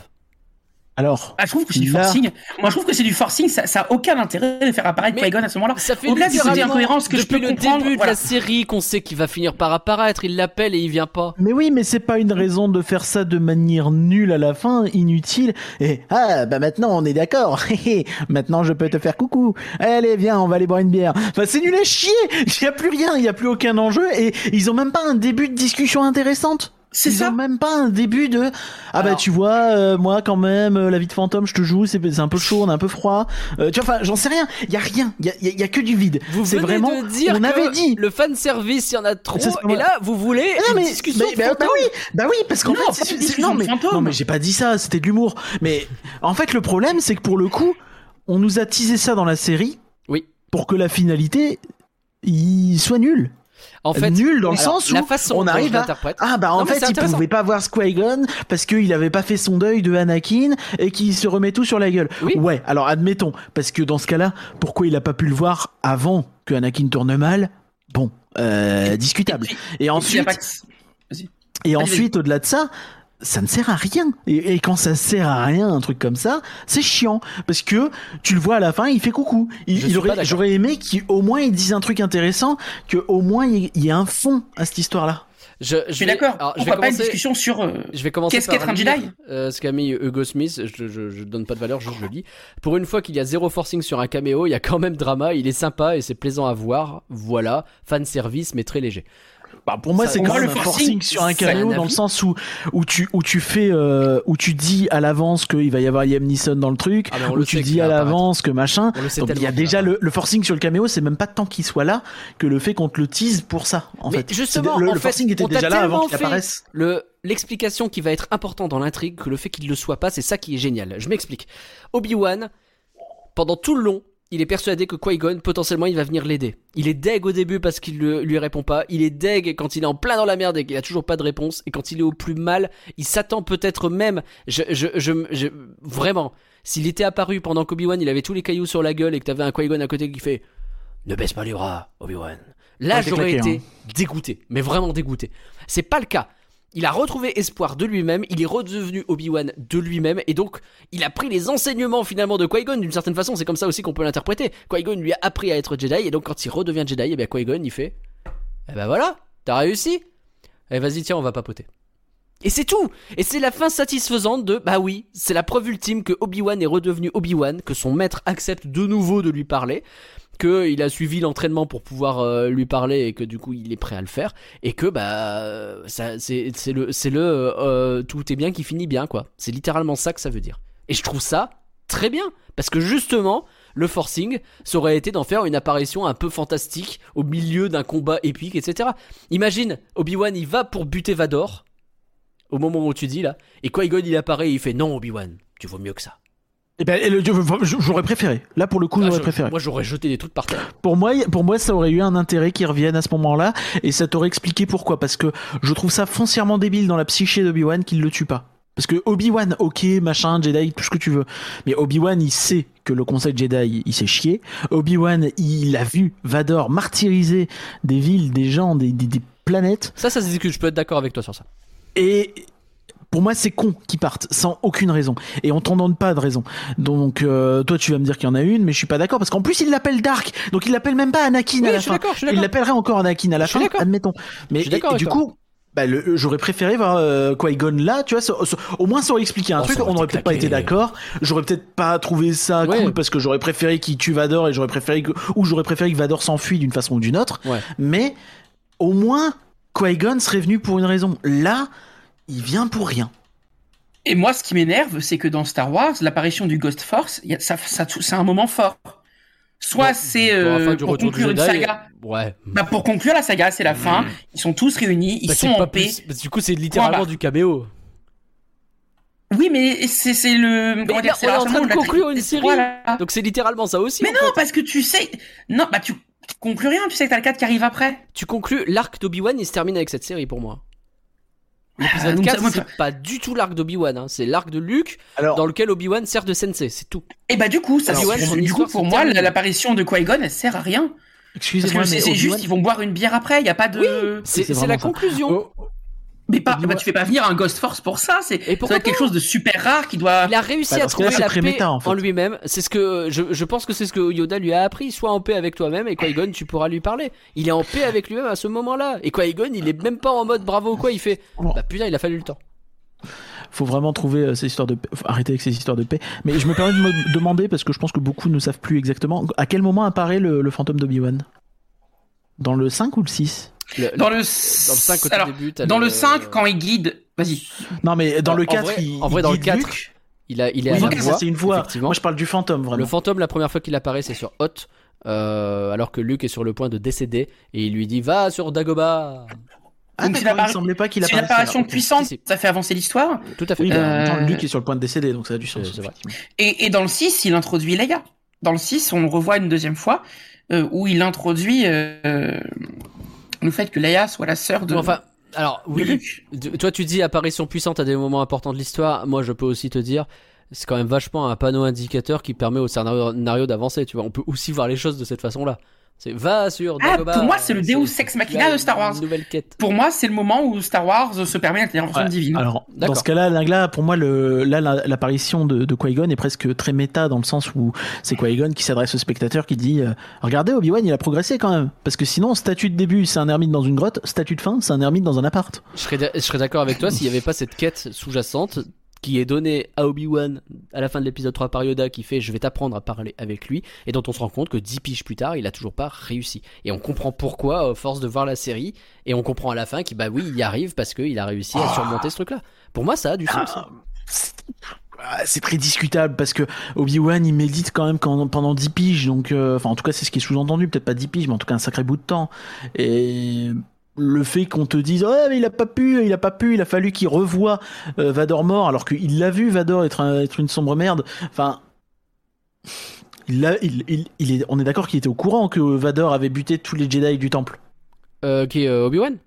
Oui. Oui oui bien sûr il a vu le il a vu l'enregistrement du, Ah, du le, fameux, le fameux euh, cam- euh, le fameux scénario euh, Le- le- scénarium. C'est ça complètement c'est vraiment l'enregistrement de scénarium enregistrement tout à fait. Mais, euh, mais, mais, mais du coup, euh, du coup, pour moi, il peut faire son deuil à ce moment-là, à se dire mon ami est mort, tu vois.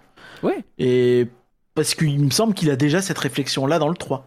mais qu'est-ce que tu veux dire du coup? Je comprends pas ah tu Bah, veux dire que dans le c'est que- 3 il aurait dû déjà faire ce deuil Bah, bah non, non dans, le- dans le sens où, en tout cas, sur les 10 ans de méditation où il a que ça à foutre, oui, il aurait pu. Oui, certes, mais tu te rends bien compte que non. C'est ça l'histoire Ouais. de la série en réalité. Ouais, Mm. mais du coup, je, je trouve ça un peu bancal, tu vois. Enfin, c'est Bah, léger. Ça se discute, mais, mais c'est le point de départ de la série, c'est que manifestement il a un problème quoi. C'est pour ça qu'il veut, pour- il veut même pas aller aider Bay Organa avec Leia. Il y va vraiment à contre cœur. Il a pas envie quoi. Oui, mais du coup, tu vois, enfin, le- fait qu'on sache pas du tout ce qu'il fait après, ça pose problème parce qu'il dit euh, ouais, si vous avez besoin de moi, vous avez mon 06, ok. Mais du coup, il, Ah, c'est rigolo. il ça fait rejoint, rien quoi. Ça rejoint ce que dit Crocro27 euh, sur le chat. Euh, salut, moi quand j'ai vu la dernière scène, j'ai dit bah la série aurait dû commencer à ce moment-là. Euh, ça se discute en vrai. Bah, en vrai, oui, ça se réfléchit et tu te dis, sur- c'est quelque chose qui aurait pu, peut-être pas commencer là, mais ça aurait pu arriver à l'épisode 3, tu vois. Genre, il va, il sauver Léa, il revient, et là, Finalement, euh, Une il saison croise 2 Vador. Est-ce qu'on est chaud pour une saison 2 Moi je réponds non hein, pour info, mais qu'est-ce Moi que non vous en plus. pensez? Moi non plus. Je ne sais pas, moi je sais plus qui, euh, avec qui je disais ça ou qui j'ai entendu dire ça, euh, qu'on voyait plus des saisons sur des personnages qu'on a vus là et euh, Obi-Wan apparaîtra dedans. Alors Je crois que c'est de, avec moi et je trouve ça pas con. Histoire de remettre quand même tout le monde au même niveau d'information, on a eu des euh, euh, des interviews très différentes de pas mal de Bah, monde, euh, notamment Deborah McGregor Shaw. a plus ou moins dans la dit, réalisatrice. chaud pour qu'il revienne, non? Ouais, c'est ça, mais de base, t'as Deborah Shaw, la réalisatrice, qui explique bien depuis le début que c'est une histoire complète avec un début, un milieu et une fin. Et de fait, hein, on rappelle que la série ont- Obi-Wan, à la base, c'est un spin-off en film qui est prévu, qu'ils ont annulé, qu'ils ont Ah, transformé après, ils ont, après, ils ont toujours parlé de série limitée. Quand on parle de série limitée, ça veut dire que ça n'appelle pas de suite. Tout à fait. Donc, très clairement, on est parti sur un one-shot, une série one-shot. Maintenant, ce qui a été dit ensuite, c'est, d'une part, Ewan McGregor, Hayden Christensen et même euh, Liam Neeson, donc euh, Qui-Gon Jinn, les trois ont dit, franchement, je suis chaud pour continuer. Non, faut pas. Hein. Et Bah, Liam Neeson, Après il ça- a dit pour peut-être commencer aussi, parce que là, euh, C'est vrai que lui, euh, un le mec, il a eu à peine plus de présence que Luke dans l'épisode 8, euh, 7, pardon. c'est vrai. Et euh, surtout, il a eu un seul film dans tout Star Wars, alors que c'est un des Jedi les plus adorés par les fans. Ça, c'est quand même terrible dans cette histoire. Donc, eux trois sont chauds. Et derrière ce qu'on a eu, c'est Kathleen. Kennedy, donc la grande chef de Star Wars, qui a dit c'est pas prévu. Mais si les fans sont très bruyants sur ce sujet, en vrai, ce qui confirme d'une certaine façon, façon- déjà un gros problème de Star Wars actuel, c'est que c'est quand même vachement tout- parti. Tout fait, on fait tout selon les fans, et c'est Voilà. ce depuis l'épisode C'est 7. le grand traumatisme de l'épisode 8. C'est-à-dire que surtout. les- non, pour moi, même l'épisode 7, c'est déjà un épisode qui est fait en réaction aux gens qui n'ont pas aimé la prélogie. Alors, tout déjà à fait. là. Tout à fait, mais Non, à la rigueur, ça peut se discuter de plein de que- façons différentes, mais surtout, je pense qu'il y a eu un traumatisme terrible.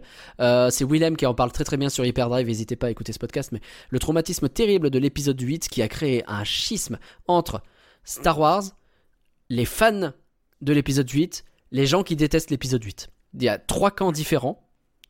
Deux camps au début, puisque bah, les fans de l'épisode 8 étaient avec euh, les producteurs de Star Mm. Wars pendant l'épisode 8, sauf que l'épisode 9 a fait que bah, les fans de l'épisode 8 détestent Star Wars, les fans, euh, les anti-épisode 8 détestent souvent aussi l'épisode 9 et Star Wars, ou alors ils adorent l'épisode 9 mais ils détestent quand même Star Bref, tout le monde se hait. Et donc on est dans un bail où, ok, qu'est-ce qu'ils aiment bien? Ils aiment bien Mandalorian, vas-y, fais des saisons en plus, fais Boba Fett, vas-y, ils aiment bien Boba Fett, fais euh, Ahsoka Tano, ils aiment bien Let's Go, et qu'on est dans un ride comme ça. Et donc Obi-Wan, c'était un projet assez safe, tu fais revenir en plus des gens qui sont de nouveau hype alors qu'ils étaient détestés il y a 15 ans. Aiden Christensen aujourd'hui, il se fait applaudir à tout rompre à une Star Wars Celebration alors que je pense qu'à la sortie de l'épisode 2 ou 3, euh, il a les tomates. Hein. mal Surtout vivre.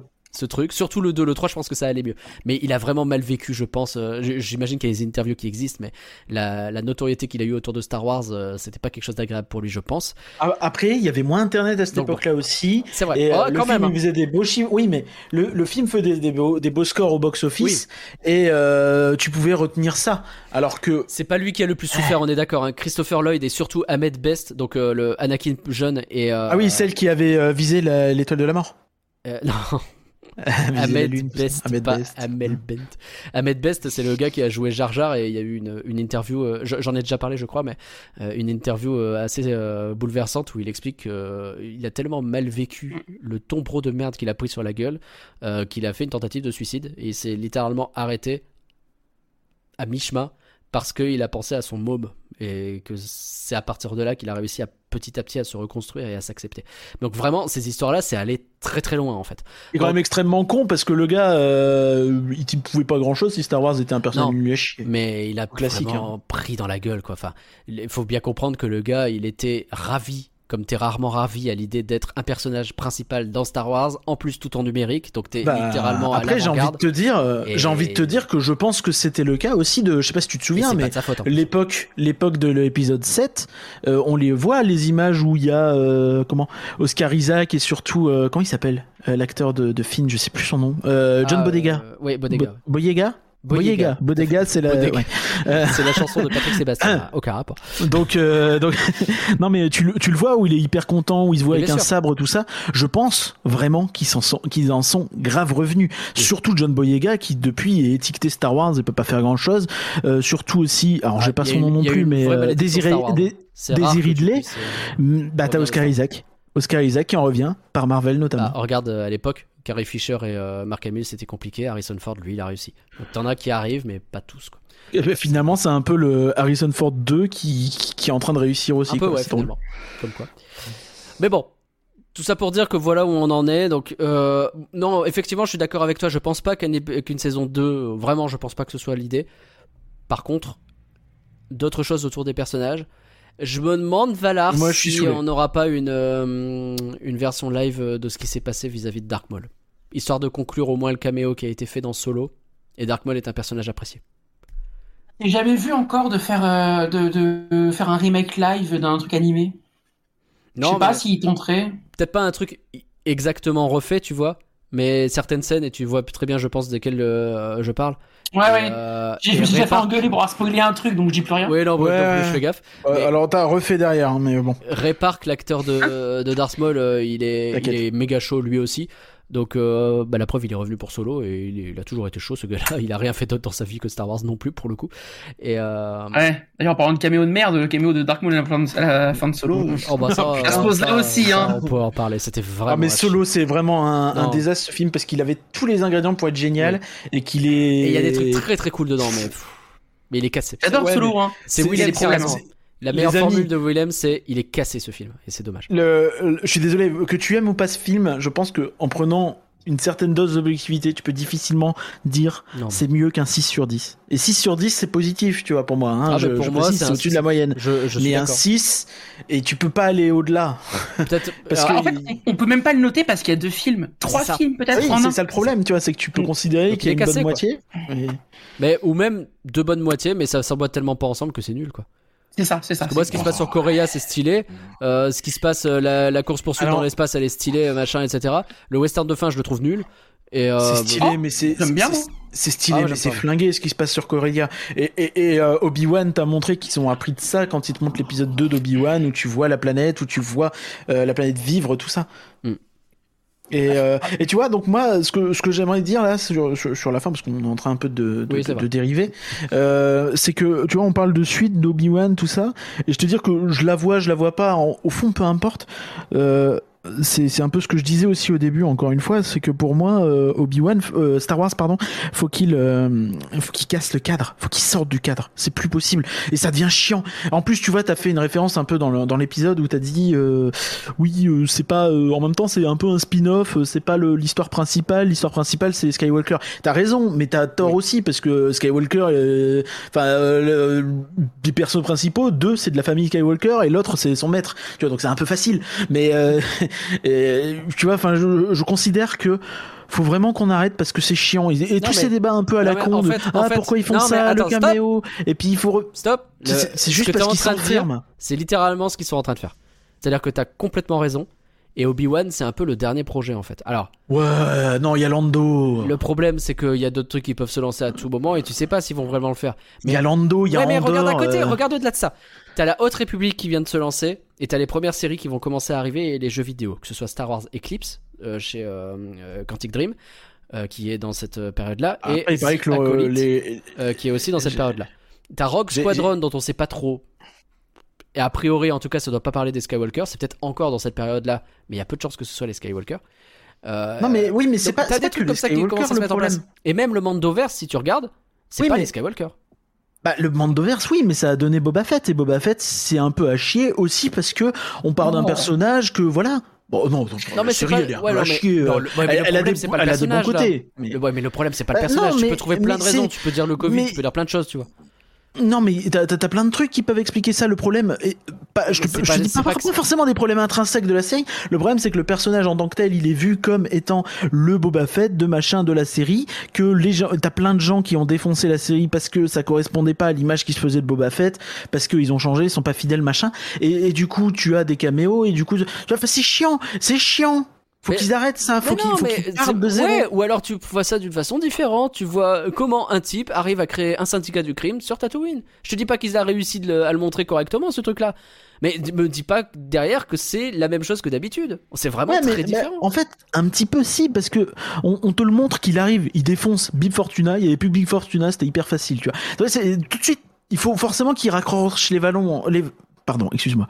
Il faut absolument qu'il raccroche les wagons, euh, et tous les éléments un peu nuls de Boba Fett notamment sont un peu liés à cette idée de raccrocher les wagons avec ah mais en fait il y a Big Fortuna, ah bah en fait il y a les Hutt qui viennent et puis qui repartent, tu vois. Enfin, Et ça là sur rien, Obi-Wan ça, c'est un juste- peu C'est juste Bah, une idée nulle, mais c'est pas en rapport non, avec le truc. les mais bah, bah, en fait si, parce que toi tu le vois peut-être pas, mais pour les gens qui regardent les films, bah en fait on se dit ok c'est Jabba 2, Jabba 3 qui arrive. Mais en fait, le je sais que, c'est pas le cas, mais mais mais Ouais, le problème ouais, c'est que ouais, c'est difficile et que justement le fait c'est pareil le fait que ça retourne sur Tatooine le fait qu'on revoit les mêmes endroits pour dans la tête de tout le monde tu vois le, le fait qu'ils veuillent faire les optimiser les pourquoi ça mais pourquoi ça marche pas les optimiser? En fait, le problème, c'est que Star Wars, c'est une que- mythologie. et tu peux pas faire les- un projet Star Wars sans mythologie, sans rappeler que euh, il y a Tatooine, enfin, sans des éléments familiers pour, aux Mais fans. si tu pourrais. En Mais vrai, bah, c'est tu peux. formidable. Non. T'essayes pas. Non, en vrai, tu peux. Si, ils ont essayé, mais c'est pour ça que l'épisode 7, 8 et 9, ils sont un peu décriés, parce non, que... je suis pas d'accord parce que justement ça reprend toute la mythologie. Ça commence dans une planète désertique, ça allait même Ouais, commencer. mais il y a des gens qui attendaient des références claires et précises, qui voulaient voir Tatooine. Oui. Le nombre de personnes qui Mm. voulaient voir Si, vrai. euh, les planètes du 1, 2, 3, 4, 5, 6, les personnages du 1, 3, 4, 5, 6. Regarde, etc. pour prendre un exemple très Oui, concret qu'on parce connaît que par cœur. c'est parce que c'est comme ça que ont ça a créé teasé aussi. un land de Star Wars Non. Sur Batuu, Ah, si. une planète qu'on ne connaît pas. Tu as énormément de personnes qui te disent, mais enfin, je connais pas cet endroit, faites-moi Hoth, faites-moi Voilà. Andorre, faites-moi Tatooine. Et forcément. Mais, mais, mais pourquoi? Mais c'est parce qu'ils s'enferment dans ce truc-là. Et, et tu vois, c'est pour ça que quand ils commencent les 7, 8, 9, tu t'a- tu t'attends pas à voir les personnages parce que tu t'attends à voir les personnages. Tu t'attends à les voir parce que toute la com a été faite sur ah, Harrison Ford va revenir, Carrie Fisher va venir, et ainsi de suite. Mais Et effectivement, mais tu reviennent. Et servent mais pas à je suis grand d'accord chose. avec toi. Mais là, ce que tu es en train de dire, je suis d'accord avec toi, mais moi, ce que je te dis aussi, c'est que la mutation, elle est déjà en train de se faire. Et tu es en train de réclamer quelque chose qui a déjà muté. Par contre, ça sera jamais. Bah complètement non, décroché. Ça sera jamais complètement décroché. Parce que tu auras Bah, toujours des projets, genre Andorre, bah oui, il est relié à Rogue One. Rogue One, il est lié au reste. Mais Andorre, est-ce qu'il est lié au reste? Je, je suis pas persuadé. On va voir. On aura peut-être Mon Mothma. Tu vas pas me dire que Mon Mothma, c'est une pièce rapportée hyper Mais importante. non, mais c'est pas la question. Je, je juge pas cette série-là. Je te, dis- je te dis juste Mais quel est le projets ras-le-bol. qui Et, et le pas est aussi. Oui, mais non, mais alors, tu... Andorre. Ok, Andorre. On sait qu'Andorre, il meurt à la fin. Bah oui. Tu vois, mais c'est la même chose. Donc c'est raccordé. Donc je peux pas dire le contraire. C'est-à-dire que à chaque fois dans l'épisode, dans la série, quand tu vas regarder la série, à chaque fois qu'Andorre est mis en danger, tu vas te poser la question comment il va faire pour en sortir? Mais Alors, là- ok, il peut s'en sortir, c'est pas suis grave. d'accord avec toi. Mais, mais- ça, c'est la- c'est une raison toute simple, c'est que pour l'instant, on n'est pas en train de faire la suite de Star Wars, on est en train de faire le passé Mais systématiquement. oui, mais c'est ça le problème. Parce que la suite, C'est ce que je t'explique. après Rey, Finn et Poe. Sauf que Mais c'est tout le problème, c'est que on du ne coup. va pas là-bas. Ça, effectivement, je suis d'accord avec toi. et- mais tu peux et- raconter. Et l'autre problème avec ça, c'est que ça les limite. Ça les limite de ouf parce Ça que tu peux pas faire d'éléments majeurs. Ça les limite Puisque si, si tu décides d'être limité par ça, mais t'es pas Il obligé. faut qu'il reste un minimum. Bah si, parce que c'est obligatoire. Parce T'es éloigné de que ton micro, t'entends mais- Ah, pardon, il est tombé, c'est pas pareil. si, parce- euh, si, c'est forcément ça joue parce que t'es forcément limité puisque tu as une suite et à partir du moment où tu fais un événement majeur, il faut qu'il soit cohérent avec la suite. Donc Ouais, t'es limité, c'est la définition. Dans la grande histoire, je suis d'accord avec toi, mais t'as plein de petites histoires à raconter qui, Oui, elles, ont mais- pas besoin d'être limitées. mais- T'as Bah, euh, t'as énormément de films qui te retrouver existent, coincé. qui se passent dans la Seconde Guerre mondiale et qui sont géniaux, même si tu sais qu'à la fin les Oh. nazis ils perdent. Non mais c'est Ah ça. oui, Oui, mais oui, oui. Oui, mais tu sais mais pas si vrai. le personnage qui est fictif va mourir ou pas, tu vois. Non mais bien évidemment, mais ça, ça, ça, tu vas encore l'avoir. Ah non. Andorre, il va te présenter des personnages qui vont peut-être crever, peut-être pas. Oui, mais Là, on a eu Reva, on a eu Tala. tu vois. enfin. Oui, mais, mais je- euh, ouais, vraiment, euh, de- qui a été touché par la mort de Tala? Moi, Moi. c'était triste. Non, arrête. On, on- faut- on va réécouter l'épisode où elle meurt parce qu'on s'en foutait un peu tous. Hein. Mais non, c'est pas vrai. Oh, oh, attendez, on a eu une discussion, elle aurait pu le jeter sa grenade quand même, cette connasse, Bah des trucs comme ça. mais c'est pas pour autant. Bah, bah, justement, sa fin, elle était un peu ratée, donc c'est dommage. Mais c'est pas. pas... Mhm. Bah, encore une fois. Rogue One a été un énorme succès, alors que le statu quo, on le connaissait La, la par preuve cœur. étant qu'on on a mentionné une fois son nom ici, tout le monde s'en fout, les gars, on reparle Mais pas. que rien, tu peux pas dire tu le vois. contraire sur le fait que Rogue One, tout le monde adore, alors que le statu quo, pour le coup, il est, c'est le plus établi oui, de tous. C'est littéralement les minutes avant le mais- début de l'épisode 4. Mais c'est un film, et puis c'est un film. C'est pas un film, une série, une autre série, un film, une autre série, tu vois. Mais oui, mais il y C'est a pas que ça. a de problème à faire des préquels. Tout Mais le monde d'Overse, c'est quand- pas ça. Donc c'est pour ça que je comprends pas ce que tu dis. Bah, tout le monde d'Overse, c'est pas ça, oui, mais c'est ça qui est bien dans le monde d'Overse. Et euh, Boba Fett, c'est pas bien. tu peux pas dire qu'on est coincé dans ce truc-là, euh, alors que Obi-Wan, c'est le premier projet depuis, euh, depuis quoi? Depuis Bah, l'épisode si, 9. on est coincé dans ce truc-là. L'épisode 9 Bah, lui-même, si, il était pas Boba Fett. finalement. Et Boba Fett. Bah, Boba Fett, je suis même pas tant d'accord. Pour moi, il est plus Mandoverse que ça. Mais après, ça se discute. ok. Je, vois, je vois où tu veux en venir du coup. Bah, Mais, pour euh, moi, c'est beaucoup de choses, tu vois. C'est ça depuis le début. euh, et c'est quelque chose qui me gonfle dans Star Wars. J'ai aussi envie de voir autre chose. Désolé. Ouais, mais moi, Alors, je trouve c'est que bien parce qu'on a vu autre chose sur certains Mais, points et j'ai pas dit le contraire. J'ai dit on a vu plein de planètes différentes. Euh, j'ai dit justement qu'ils avaient retenu la leçon de Solo parce qu'on peut aussi parler de Solo que tu n'as pas évoqué, mais euh, Ah, qui qu'il est dans cette logique 9, puisque c'était. oui. Mais pour moi, Bah oui. c'est pour moi c'est le, enfin c'est l'ancien truc. Enfin, là, là, Bah t'es en train mais de non, reprocher mais à Obi Wan quelque chose qui a été décidé Mais sur. non, mais, mais un je, je- qui a je été reproche abandonné. pas. Attends que je termine de parler, bon sang. Euh, En gros, t'avais trois films de la postlogie qui étaient prévus et deux films spin-off, et là on vient de voir le résultat du troisième film spin-off, qui en fait a été transformé en série. Donc ce que tu reproches, c'est légitime. Je te dis pas que t'as tort. Il y avait aussi un film Lando et il y a une série Lando qui arrive. Bah potentiellement, mais ça veut pas dire que ça Bah va non, être coincé a- sur ça. potentiellement. Mais après, tu Elle peux arrive. partir d'un personnage que tu connais et créer des choses différentes. Ça, ça existe. Mais c'est pas la question, mais c'est juste que euh, tu vois, enfin, ouais, on peut partir. Oui, on, l'a- on l'a pas vu sur plein de trucs, donc euh, tu vois, enfin, c'est compliqué, je trouve. Je trouve que c'est compliqué et c'est un, c'est un peu fatigant. Là, Et, là euh, où- je trouve ça juste dommage parce là que moi, hélas- quand je voyais du, et quand, euh, désolé, hein, mais quand je voyais du euh, du Ryan Johnson dans l'épisode 8 qui teasait le gamin euh, qui prend son balai et qui euh, d'un coup il a la force. Je maintiens que c'est pas un teasing. je mais fais une version veux short. Non mais bah pff, alors c'est pas un teasing. On, faut qu'on tu, tu- veux qu'on ressorte le rien que d'y penser ou on dit que c'est un teasing tous Ah les non, deux moi j'ai On est j'ai- d'accord j'ai toujours dit que c'était pas un teasing. Mmh. Tu sais quoi, on réécoutera les bandes. non, mais par Et contre, sinon je pourrais aussi te dire que tu as Droid Story qui est prévu. Voilà. Moi, je suis d'accord, mais ce qui me fait peur, c'est que le succès d'Obi-Wan euh, non, Bah, c'est pris R2D2, cette dynamique. 3PO. c'est ce que j'allais dire. cette euh, dynamique et nous emmène euh, sur euh, une redite de tout ce qu'on a déjà vu. Et puis les Jedi, Obi-Wan, que tu la plus prélogie. rien, je suis désolé de te dire que moi, je suis potentiellement d'accord avec toi. Moi je veux un peu des deux pour être honnête. Mais je pense que t'es minoritaire sur ce sujet-là et j'en suis navré. Parce que là Je demain sais pas, tu annonces. preuve. Bah moi je regarde que si tu annonces une série Dark Vador. Oui, mais mais mais super. Non mais non mais ça c'est comme tout. Évidemment, mais, mais tu, si tu donnes aux gens ce qu'ils te demandent, tu l'auras toujours. Et évidemment que si tu, donnes- tu annonces une série pour un type que personne ne connaît, tout le monde va dire ah. Mais ça veut pas dire que ça va pas être bien. La Ah, mais preuve en est, c'est que. Rogue One, Rogue One, euh, on savait rien sur Rogue One. Mais on a On commencé savait des espions votants sont morts pour avoir le machin. Ok. Les deux, c'est tout ce ça. qu'on c'est- savait. Non, c'est pas la bonne étoile noire. Mais tu m'emmerdes, on a tous compris, ça va. Euh, Mais ce con, ce con, euh, ce, enfin, ce la discussion a Mais non, commencé sur le fait que, en ce moment, ils sont plutôt en train de donner aux fans ce qu'ils veulent, et c'est ce qu'a dit Kathleen Kennedy. Mm. Donc en vrai, euh, je suis pas optimiste. Mais je vois ce que tu veux dire, et je pense qu'ils essaient de faire quand même les deux. Encore une fois, hein, là tu éludes complètement mais la haute république, peu- et c'est normal parce qu'elle est encore au début et qu'il n'y a pas de, production on va, cinématographique. Et puis surtout, euh, tous les retours sur la Haute République sont pas terribles. Oh, c'est faux. Oh, Oh, euh, non, non, non. Ah non, vraiment mais, mais, mais- mais arrête, je me suis, j'ai fait des recherches pour t'offrir des livres. J'ai quand même vu que les gens ont dit que les livres en général, ils étaient pas ouf. Mais j'ai t'as dit tous les retours sont pas terribles. Moi j'ai entendu J'ai- énormément. non, de j'ai dit les retours. Euh, T'as pas dit tout? Je crois pas. hein. Est-ce que Valar peut Non, on s'en Oh, fout. ça va. Euh, non, mais, euh, moi j'ai vu que c'était mitigé, mais qu'il y a pas mal de. Mais même toi, mais Valère, ça quand je t'ai demandé ton avis, tu m'as dit ça c'est pas ouf, ça c'est pas ouf, ça c'est pas ouf. Non mais c'est Non, j'ai dit juste façon. que- Sur les trois livres que j'ai lus, j'ai pas lu les comics Il- encore. il faut qu'on- Euh, Il y en a un ou deux qui. euh, L'univers est bien, mais l'écriture est lourde en fait. C'est ça le problème. C'est l'univers est très très bien. Il y a zéro problème, mais l'écriture est un peu lourde. On est Et le problème avec la, Haute République, c'est que j'ai pas aimé qu'ils nous mettent un personnage connu euh, de la prélogie. Voilà, c'est juste ça. Ah bah Je vas-y spoil. qu'ils tâchent carrément euh, sans mettre de personnage connu. Alors, on le Je savait de toute façon. Merci Ils Valar. l'ont déjà dit. Mais ils l'ont déjà dit. Merci Valar. Ils Bon, l'ont déjà dit. dit. qui est un peu vieux euh, Alors, Oh merde, oui. bah ouais. Bah déjà les personnages qui sont dans la prélogie et dans la trilogie originale, il y en a pas 27. Oh, ça se passe 400 ans avant. Hmm. Bref. Bon, euh, est-ce qu'on a autre chose à dire sur euh, la série? Là, on a, on a quand même beaucoup bifurqué.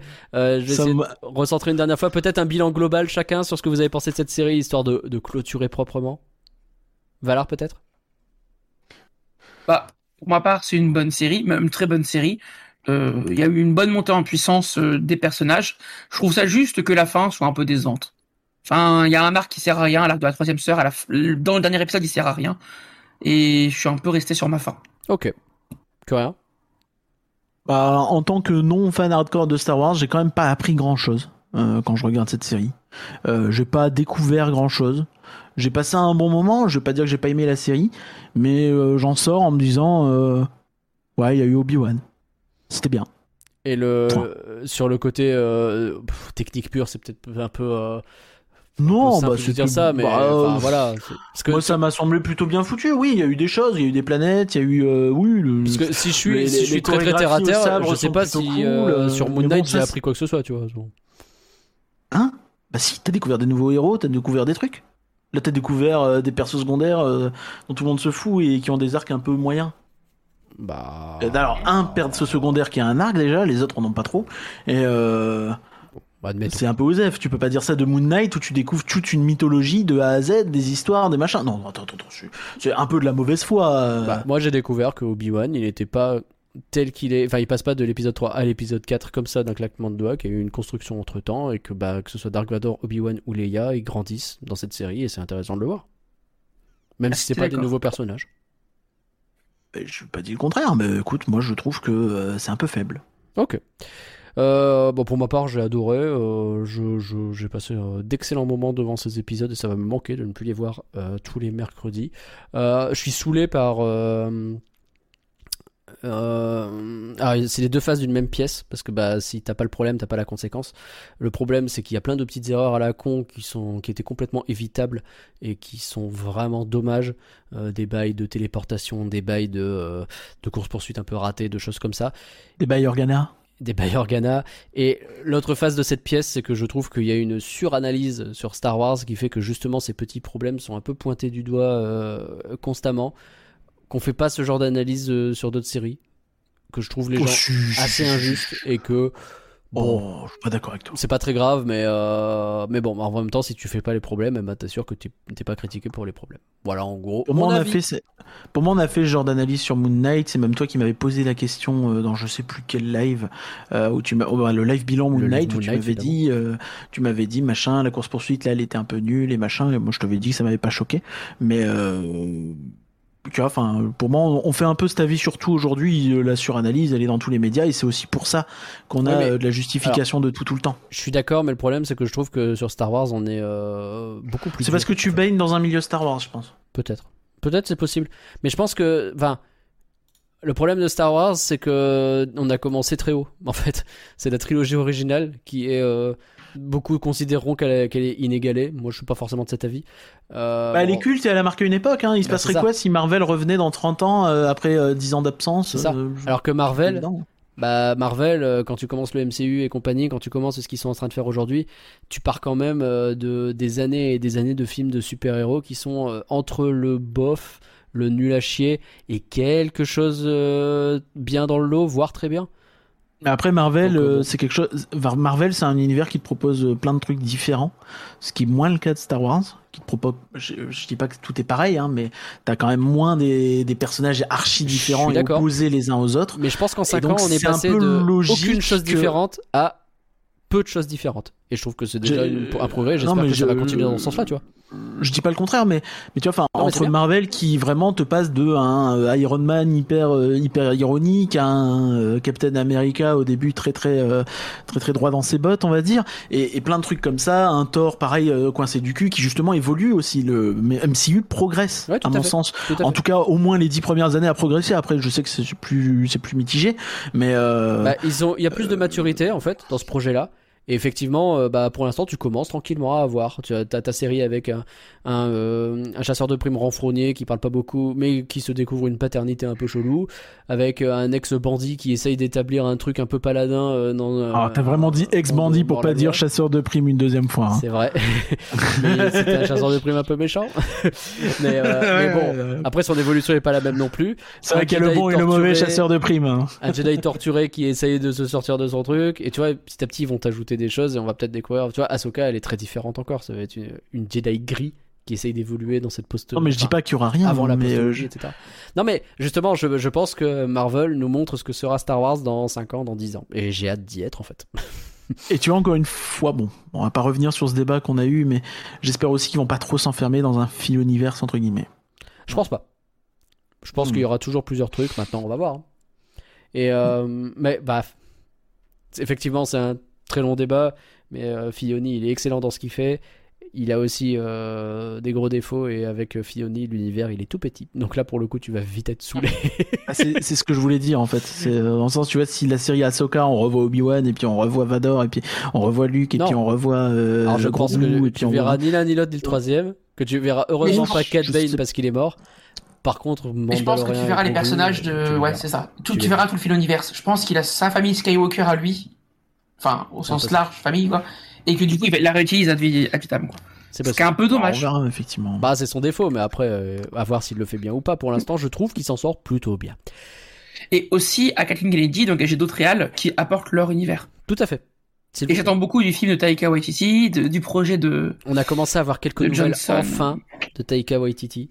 Euh, où il dit que bah, le script n'est pas encore complètement terminé, que là il est occupé avec d'autres trucs et que peut-être 2023 c'est chaud. Non, pour l'instant c'est pas moi, vraiment bonnes nouvelles. pour mais moi. Waititi c'est moins loin que euh, Johnson. Hein. Bah oui, j'ai l'impression. Waititi, il a fait, il a fait des épisodes de Mandalorian et il me semble qu'il va en refaire dans la saison 3 aussi. Tout à fait. Donc il continue quand même à bosser. Enfin, il y a un truc qui se crée. En plus, Mandalorian euh, et les séries en règle générale servent de pépinière. Je veux dire, Deborah Shaw, là, ce qu'elle a fait sur Obi-Wan, en termes de réal euh, pur. euh, Je, pense que vraiment, il faut applaudir Waititi qui est un monstre de travail et qui euh, ah, est quelqu'un qui arrive, mais qui, qui- ce que je trouve assez génial, c'est qu'il est en train de, c'est un peu Monsieur Disney dans le sens où il fait Marvel, il fait Star Wars et là tu dis ouais bon ok euh, ok Monsieur euh, le Yes Man quoi.